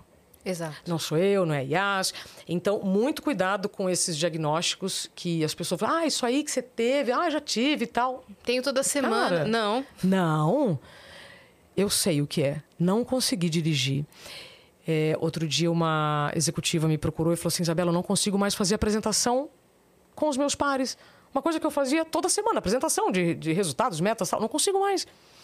Então, ela, por enquanto, ela está tendo uma perda de funcionalidade momentânea. Isso. Se vai ser permanente ou não, só o tempo vai dizer. Então, as perdas elas podem ser momentâneas ou permanentes. É, e eu não fui diagnosticada, é, só que eu posso apresentar alguns sinais a mais. Por exemplo, o sinal que eu, que eu ando apresentando agora, que eu tô bem chateada com isso, eu chego em casa depois de um longo período de trabalho, e aí eu quero falar com a, com a minha família, com as pessoas que eu amo, e manda áudio. Eu não compreendo os áudios, Isabela. Eu não compreendo os áudios. Eu dou play, eu não entendo. Isso me preocupa. Eu não entendo. Daí eu dou play de novo, não entendo. Eu falo, caramba, não tô entendendo um áudio, não consigo absorver o que essa pessoa tá me falando. Você está cansada? Tô muito cansada. O que, que a gente precisa fazer? Descansar. Exato. Só que eu tô na- nessa fase que eu descanso, eu durmo oito horas, nove horas, acordo cansada. Tá. É, então, para você se incluir na própria agenda, você vai ter que excluir É, eu tô fazendo alguma isso coisa. agora. Então, o que, que eu posso excluir? É, então, a partir de amanhã não tem mais Vênus. Não. Olha, agora o estúdio. Alô, acordamos. Não é? Estamos aqui. Tô brincando, É, então, gente. a- aí você vai ter que fazer uma análise para saber o que, que dá ou não Exato. para abrir mão agora. Mas eu tô vigi- vigilante. Vigilância constante. É, eu tô, total. É. E sempre fazendo a terapia, sempre contando tudo que, que tá acontecendo. Mas tenho certeza que isso vai melhorar. Mas eu tenho que me reorganizar. Sim. E fazer essa limpeza que você falou de. Sim. Como que você chamou? De Atualização de atualização identidade. de identidade. Vocês sabem que vocês me apresentaram aqui, né? Ah, jornalista, palestrante e tal. Hoje eu sou faxineira. Hoje eu não faço. Eu não faço nada mais além de faxina. De ideias, de Na mente crenças. das pessoas. Aliás, posso aproveitar aqui uma, um, um, um elemento do cenário que eu amo? Pode. Não importa, tá, gente, o tamanho desse planeta. Não. A Pega- gente estava a falando disso aqui em off, É, explicando pra ela. É, É. é, gente. É, Então, aliás, uma coisa boa de passar dos 40 é que a gente percebe que você não precisa levar tudo a tanto ferro e fogo, as coisas podem ser mais leves, não é? Eu fico imaginando como foi pro seu Nicolau Copérnico chegar lá na galera do passado e falar assim: então, a Terra não é mais o centro do universo. Pensa o que, que ele não encarou. Ele não estava só apresentando uma nova perspectiva astronômica, ele estava indo contra o pensamento dominante, que dizia que a Terra era o centro do universo. Aí o senhor Nicolau Copérnico chega e fala assim: então, a Terra não é o centro do universo, o centro do universo é o Sol. A Terra é um dos planetas que orbitam o Sol. Às vezes eu me sinto o seu Nicolau, falando de coisas que muita gente ainda resiste, mas eu tenho certeza que com a produtividade sustentável, que é esse movimento que eu levo, para quem ama o que faz, continuar fazendo o que ama, mas sem perdas pelo caminho, né, de saúde ou nos relacionamentos. Então, quando eu vejo aqui os planetas, eu lembro, então, já vivemos um período em que a Terra foi considerada o centro do universo. Não é mais. Pode vir agora qualquer resistência. Né? Quando falar, ah, mas eu não posso sair do meu emprego, porque eu tenho isso, porque eu tenho aquilo. Então, você pode ter vários crachás, vários empregos, até carreira. Você pode escolher outra. Você se formou é, em Comércio engenharia, exterior. comércio exterior e, e- hoje faz outra coisa. Então, mas vida é uma só. E como disse a Fernanda Montenegro, quando chega uma hora, é a qualquer hora. Então você vai ter que fazer uma escolha. E tudo bem mudar. Faz sentido? Total. Tudo bem mudar a sua opinião sobre alguma coisa que estava na sua cabeça há anos. Você escutou uma coisa, caramba, É. mudei. É, Tudo bem. é isso. Sabe que minha filha, no aniversário de um ano, Cris, sua filha tem quanto tempo? 22. Menina. Vai fazer 23 em julho. Aí vocês vão pra balada juntas, não? Você não gosta de balada, Já- né? Mas já fomos. Já foram. Porque quando ela teve. Quando ela fez 18, eu tinha 36, então ainda dava pra ir pra balada junto. A gente foi algumas vezes. Que demais. Que legal. Quando a minha filha fez um ano, nós ganhamos um presente chamado Cápsula do Tempo. Uma equipe de filmagem foi lá gravar depoimentos dos convidados para ela ver, para ela assistir essa mensagem daqui 15 anos. Aí chegou a minha vez de gravar, falei: "O que que eu vou falar?" Né? Para Angelina daqui 15 anos. Aí eu parei assim, vocês viram que eu parei aqui vários momentos, né? Tipo, Sim. às vezes a gente acha que não pode parar para pensar, para responder. Pode sim, gente. Pode. Que isso, né? Parei. Falei, agora, Pai do Céu, vem, vem comigo, vem comigo. O que, que eu falei? Você pode mudar de ideia. Foi a mensagem que me veio. Filha, você pode mudar de ideia. Agora você pode ter certeza a faculdade que você quer fazer, a pessoa que você está gostando. Mas eu quero te dizer, como sua mãe, que você pode mudar de ideia. Isso para mim marcou bastante porque eu vejo que muitas pessoas estão presas a decisões do passado, achando que não podem mudar de ideia, porque o que os outros vão pensar. E aí, ao invés de mudar de ideia, mudam de plano, né, espiritual. É. Pois é. Então, você que está nos ouvindo, se ninguém te falou isso, eu estou te falando aqui com todo o amor, como eu falei para minha filha. Você pode mudar de ideia. Não importa qual seja, não importa em qual cenário você esteja vivendo, você pode mudar de ideia. Perfeito. Enquanto você tiver chance de pensar, se você não tiver ali no andar do encore esperando um órgão para ser transplantado, você pode mudar de ideia. Vamos ler a última, minha parça, pra gente liberar a Isa. Vamos. Tem um horário Tem- a cumprir. Tem, bom, tem, bom essa daqui. Para evoluir, é preciso um verdadeiro sacrifício. Como reconheço o limite saudável desse esforço? Quando o esforço não te impede de viver uma vida que vale a pena ser vivida. Você está tomando remédio para fazer o que você faz, está errado. Você está trabalhando em ambiente que você tem que tomar analgésicos porque você sente dor de cabeça todo dia, está errado. Então, você não pode normalizar o anormal. E ter clareza de que os limites, eles são diferentes de uma pessoa para outra, mesmo irmãos gêmeos têm características diferentes, limites diferentes e eles mudam. Por isso que a atualização de identidade tem que ser frequente. Eu, em 2023, quando esse episódio está sendo gravado, A gente vai exibir daqui a pouco. não, mas é porque Ah, de tá. repente, né, já tá rodando, já, já, já tô vendo, já, já tô, já tô ó, de A volta pro que futuro, né? Desacreditou que o episódio vai pro ar Não, já. não, de volta pro futuro. Então, assim, vamos supor Vai começar, vai começar a ser que nem meu filme. As pessoas vão perguntar pra ela, quando é que sai Quando seu é episódio? Ela, 2026 tá previsto? Então, Ah, é, estamos em 2023. Estamos em 2023, tá? Então, se você está vendo esse podcast também em 2024, em 2023, hoje eu tenho muito mais clareza que eu tô com muito menos ansiedade do que em 2022. Várias coisas me fazem hoje ter menos ansiedade. Eu continuo com algumas preocupações, mas eu tenho clareza do que é medo real e o que é medo imaginário. O que eu posso fazer para manter a minha saúde, para preservar a minha saúde mental, que vai me dar condições de tomar boas decisões. É isso que eu posso fazer. Ah, mas eu tenho medo que pode cair um meteoro na minha cabeça. Uai, então eu nem saio de casa, porque o elevador também pode cair. Então, nós precisamos até escolher do que, que você vai ter medo. Então, que É. medo que você está alimentando? Que informação você está buscando para aliviar essa angústia, essa ansiedade? Então, eu estou em 2023 muito mais leve do que eu estava em 2022, porque hoje eu tenho certeza do melhor que eu tenho para oferecer para as pessoas. E não importa agora onde eu esteja. Se vai ser uma emissora de TV, de rádio, se eu vou continuar só na internet. Eu não preciso de um sobrenome, de um selo, sabe? Para poder falar com a certeza que eu estou falando aqui para vocês. E eu estou aqui me entregando para vocês como eu estaria, no, sei lá, na, na- na nem, eu- eu nem saberia dizer hoje quem faz parte do, do programa de entrevista mais especial do mundo. Eu tô com a mesma entrega. Porque vocês atingem milhares de corações. E quem nos assistiu até aqui, só lembra, a Terra já foi considerada o centro do universo? Não é mais. Então, quem se atreve a ter certeza de alguma coisa? É. Desapega, elimina dessas crenças que não estão te fazendo testar, experimentar. Experimenta. Mas uma- só uma coisa que você não pode fazer, tá? É se negligenciar. Chegar na farmácia e vem cá, qual é a última vitamina aí que vai me dar um, um up? Não é vitamina que vai te dar up. É quando você se incluir na própria agenda, se cuidando. Ponto. Ótimo. Isabela, muito obrigada por você ter vindo. Gente, vocês estão muito silenciosos. Achei que vocês iam fazer tanta piada comigo. Que a gente tá tendo uma aula, né? Exato. A gente sabe o momento de Mas fazer me a falem piada. mais, me falem mais. O que, o que que tá pegando na vida de vocês? Opa, tudo que a gente falou aqui em relação à à falta de tempo. Mas uma coisa que, que você falou, a gente perguntou quanto tempo a gente tinha. Duas horas. Tá. Então a gente não ia gastar essas duas horas com groselha. Ah, Joel. O, o...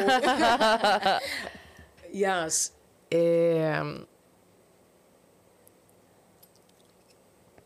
Hoje, se você pudesse excluir algo da sua vida, o que seria? Não consigo tomar essa decisão. agora. Ainda não. Você viu o que eu falei? Sim. Ainda não. Você consegue identificar, Cris? Não. Tem que olhar. Tem, é, porque é, a gente não chegou nesse ponto à toa, né? Então, teria que realocar algumas coisas que talvez não é que são desimportantes, mas é que talvez possam entrar num outro espaço de tempo, numa outra prioridade, E, né? e você? Não, hoje tá tudo em ordem. Tá tudo organizadinho. Hoje, hoje, tudo em ordem. Mas eu tenho vigilância eh, na minha agenda e nos meus tempos de recuperação para não cometer os mesmos Sua erros. Eu posso tem- cometer erros novos. Sua filha tem quantos anos? Um e nove. Nossa, ela é bem novinha. É, Então, isso é uma coisa que me facilita já. Porque a Má já é adulta, ela já tem uma rotina dela. Aham. Então, é, se eu, tipo, diferente de uma criança de um ano e nove, se eu estiver fazendo alguma coisa e eu falar pra ela, Má, peraí, a mamãe precisa resolver isso aqui agora. Ah, tá tudo bem. Vai lá, enquanto isso eu vou É, fazer um negócio que eu preciso aqui. Não tem. É, é muito diferente, é outra comunicação, Sim, né? mas ó, eu hoje com a Angelina, eu tenho total consciência do que é atenção plena. Porque se eu não estiver com atenção plena com ela, é muito pior. É. Então, se quer treinar mindfulness, tenha uma criança, né? Ou cuide de uma criança que você vai ver. É, por que, que eu perguntei para vocês se vocês têm clareza do que precisa ser excluído hoje? Porque você que está nos acompanhando, eu também te faço essa pergunta. Você sabe o que, que pode já ser excluído? Se ainda não, então faz a listinha de como é o seu dia. Tudo que você faz é a seu favor? É a favor de alguém que, nossa, não faz mais nem parte desse estilo de vida? O que, que você está fazendo, que você está investindo tempo que não está te trazendo satisfação? É por aí que você tem que começar a eliminar. E outra coisa, quanto tempo você está investindo neste equipamento? Lembra que não é porque todo bacon está disponível que eu vou comer até morrer. Não é porque a internet está lá com Wi-Fi a mil que eu vou consumir internet o tempo inteiro. E só a última coisa sobre o tempo de sono, que muitas pessoas reclamam, ah, eu deito, aí não consigo desligar. Então, você tem que fazer a higiene do sono. Então não adianta assim, ficar com o telefone, trrr, ai, deu 10 horas, vou dormir, desliga o telefone e dorme. São poucas pessoas que fazem isso. Então, às 9 horas, você já Não, preci não precisa. Ai, mas Isabela, se acontecer alguma coisa, você vai ficar sabendo. A gente se acha muito importante para achar que, nossa, vão me ligar. Sim. Se for urgência, se for urgência, vai chegar em você. Se for um terremoto, você vai sentir. Se tiver acontecendo, então assim, para de ficar se colocando disponível o tempo inteiro para todo mundo. É claro que vai faltar tempo, né? Eu amei. Perfeito. A gente amou Foi receber incrível. você. Vamos A marcar tá mais com... vezes. Pois é, a gente tá com esse problema agora, né? É, que agora você vai ter que voltar todo mês. Não deu tempo de falar sobre o estresse. Ô, Ale, por favor, pega minha caixinha aí Você já colocou o. Vênus na sua agenda hoje?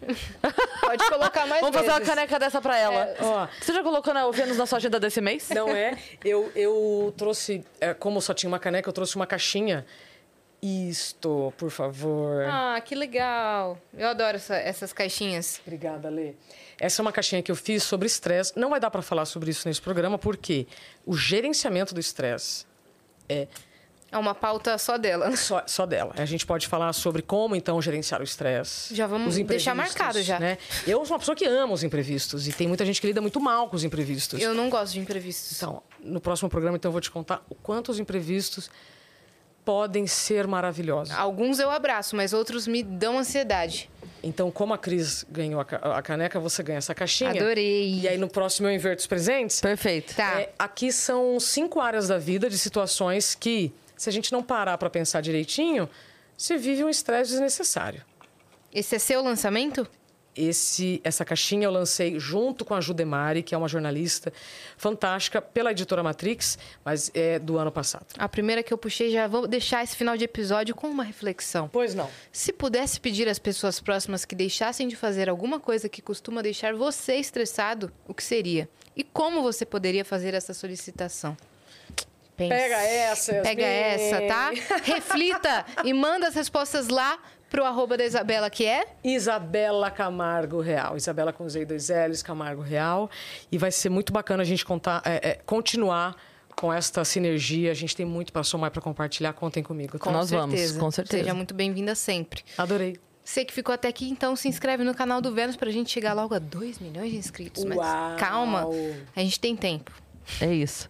Segue o Vênus Podcast em todas as redes sociais e segue a gente também nas nossas redes sensuais, pessoais. Aham. Cris Paiva com dois S e As e Assine. Segue a gente lá. Até o próximo episódio.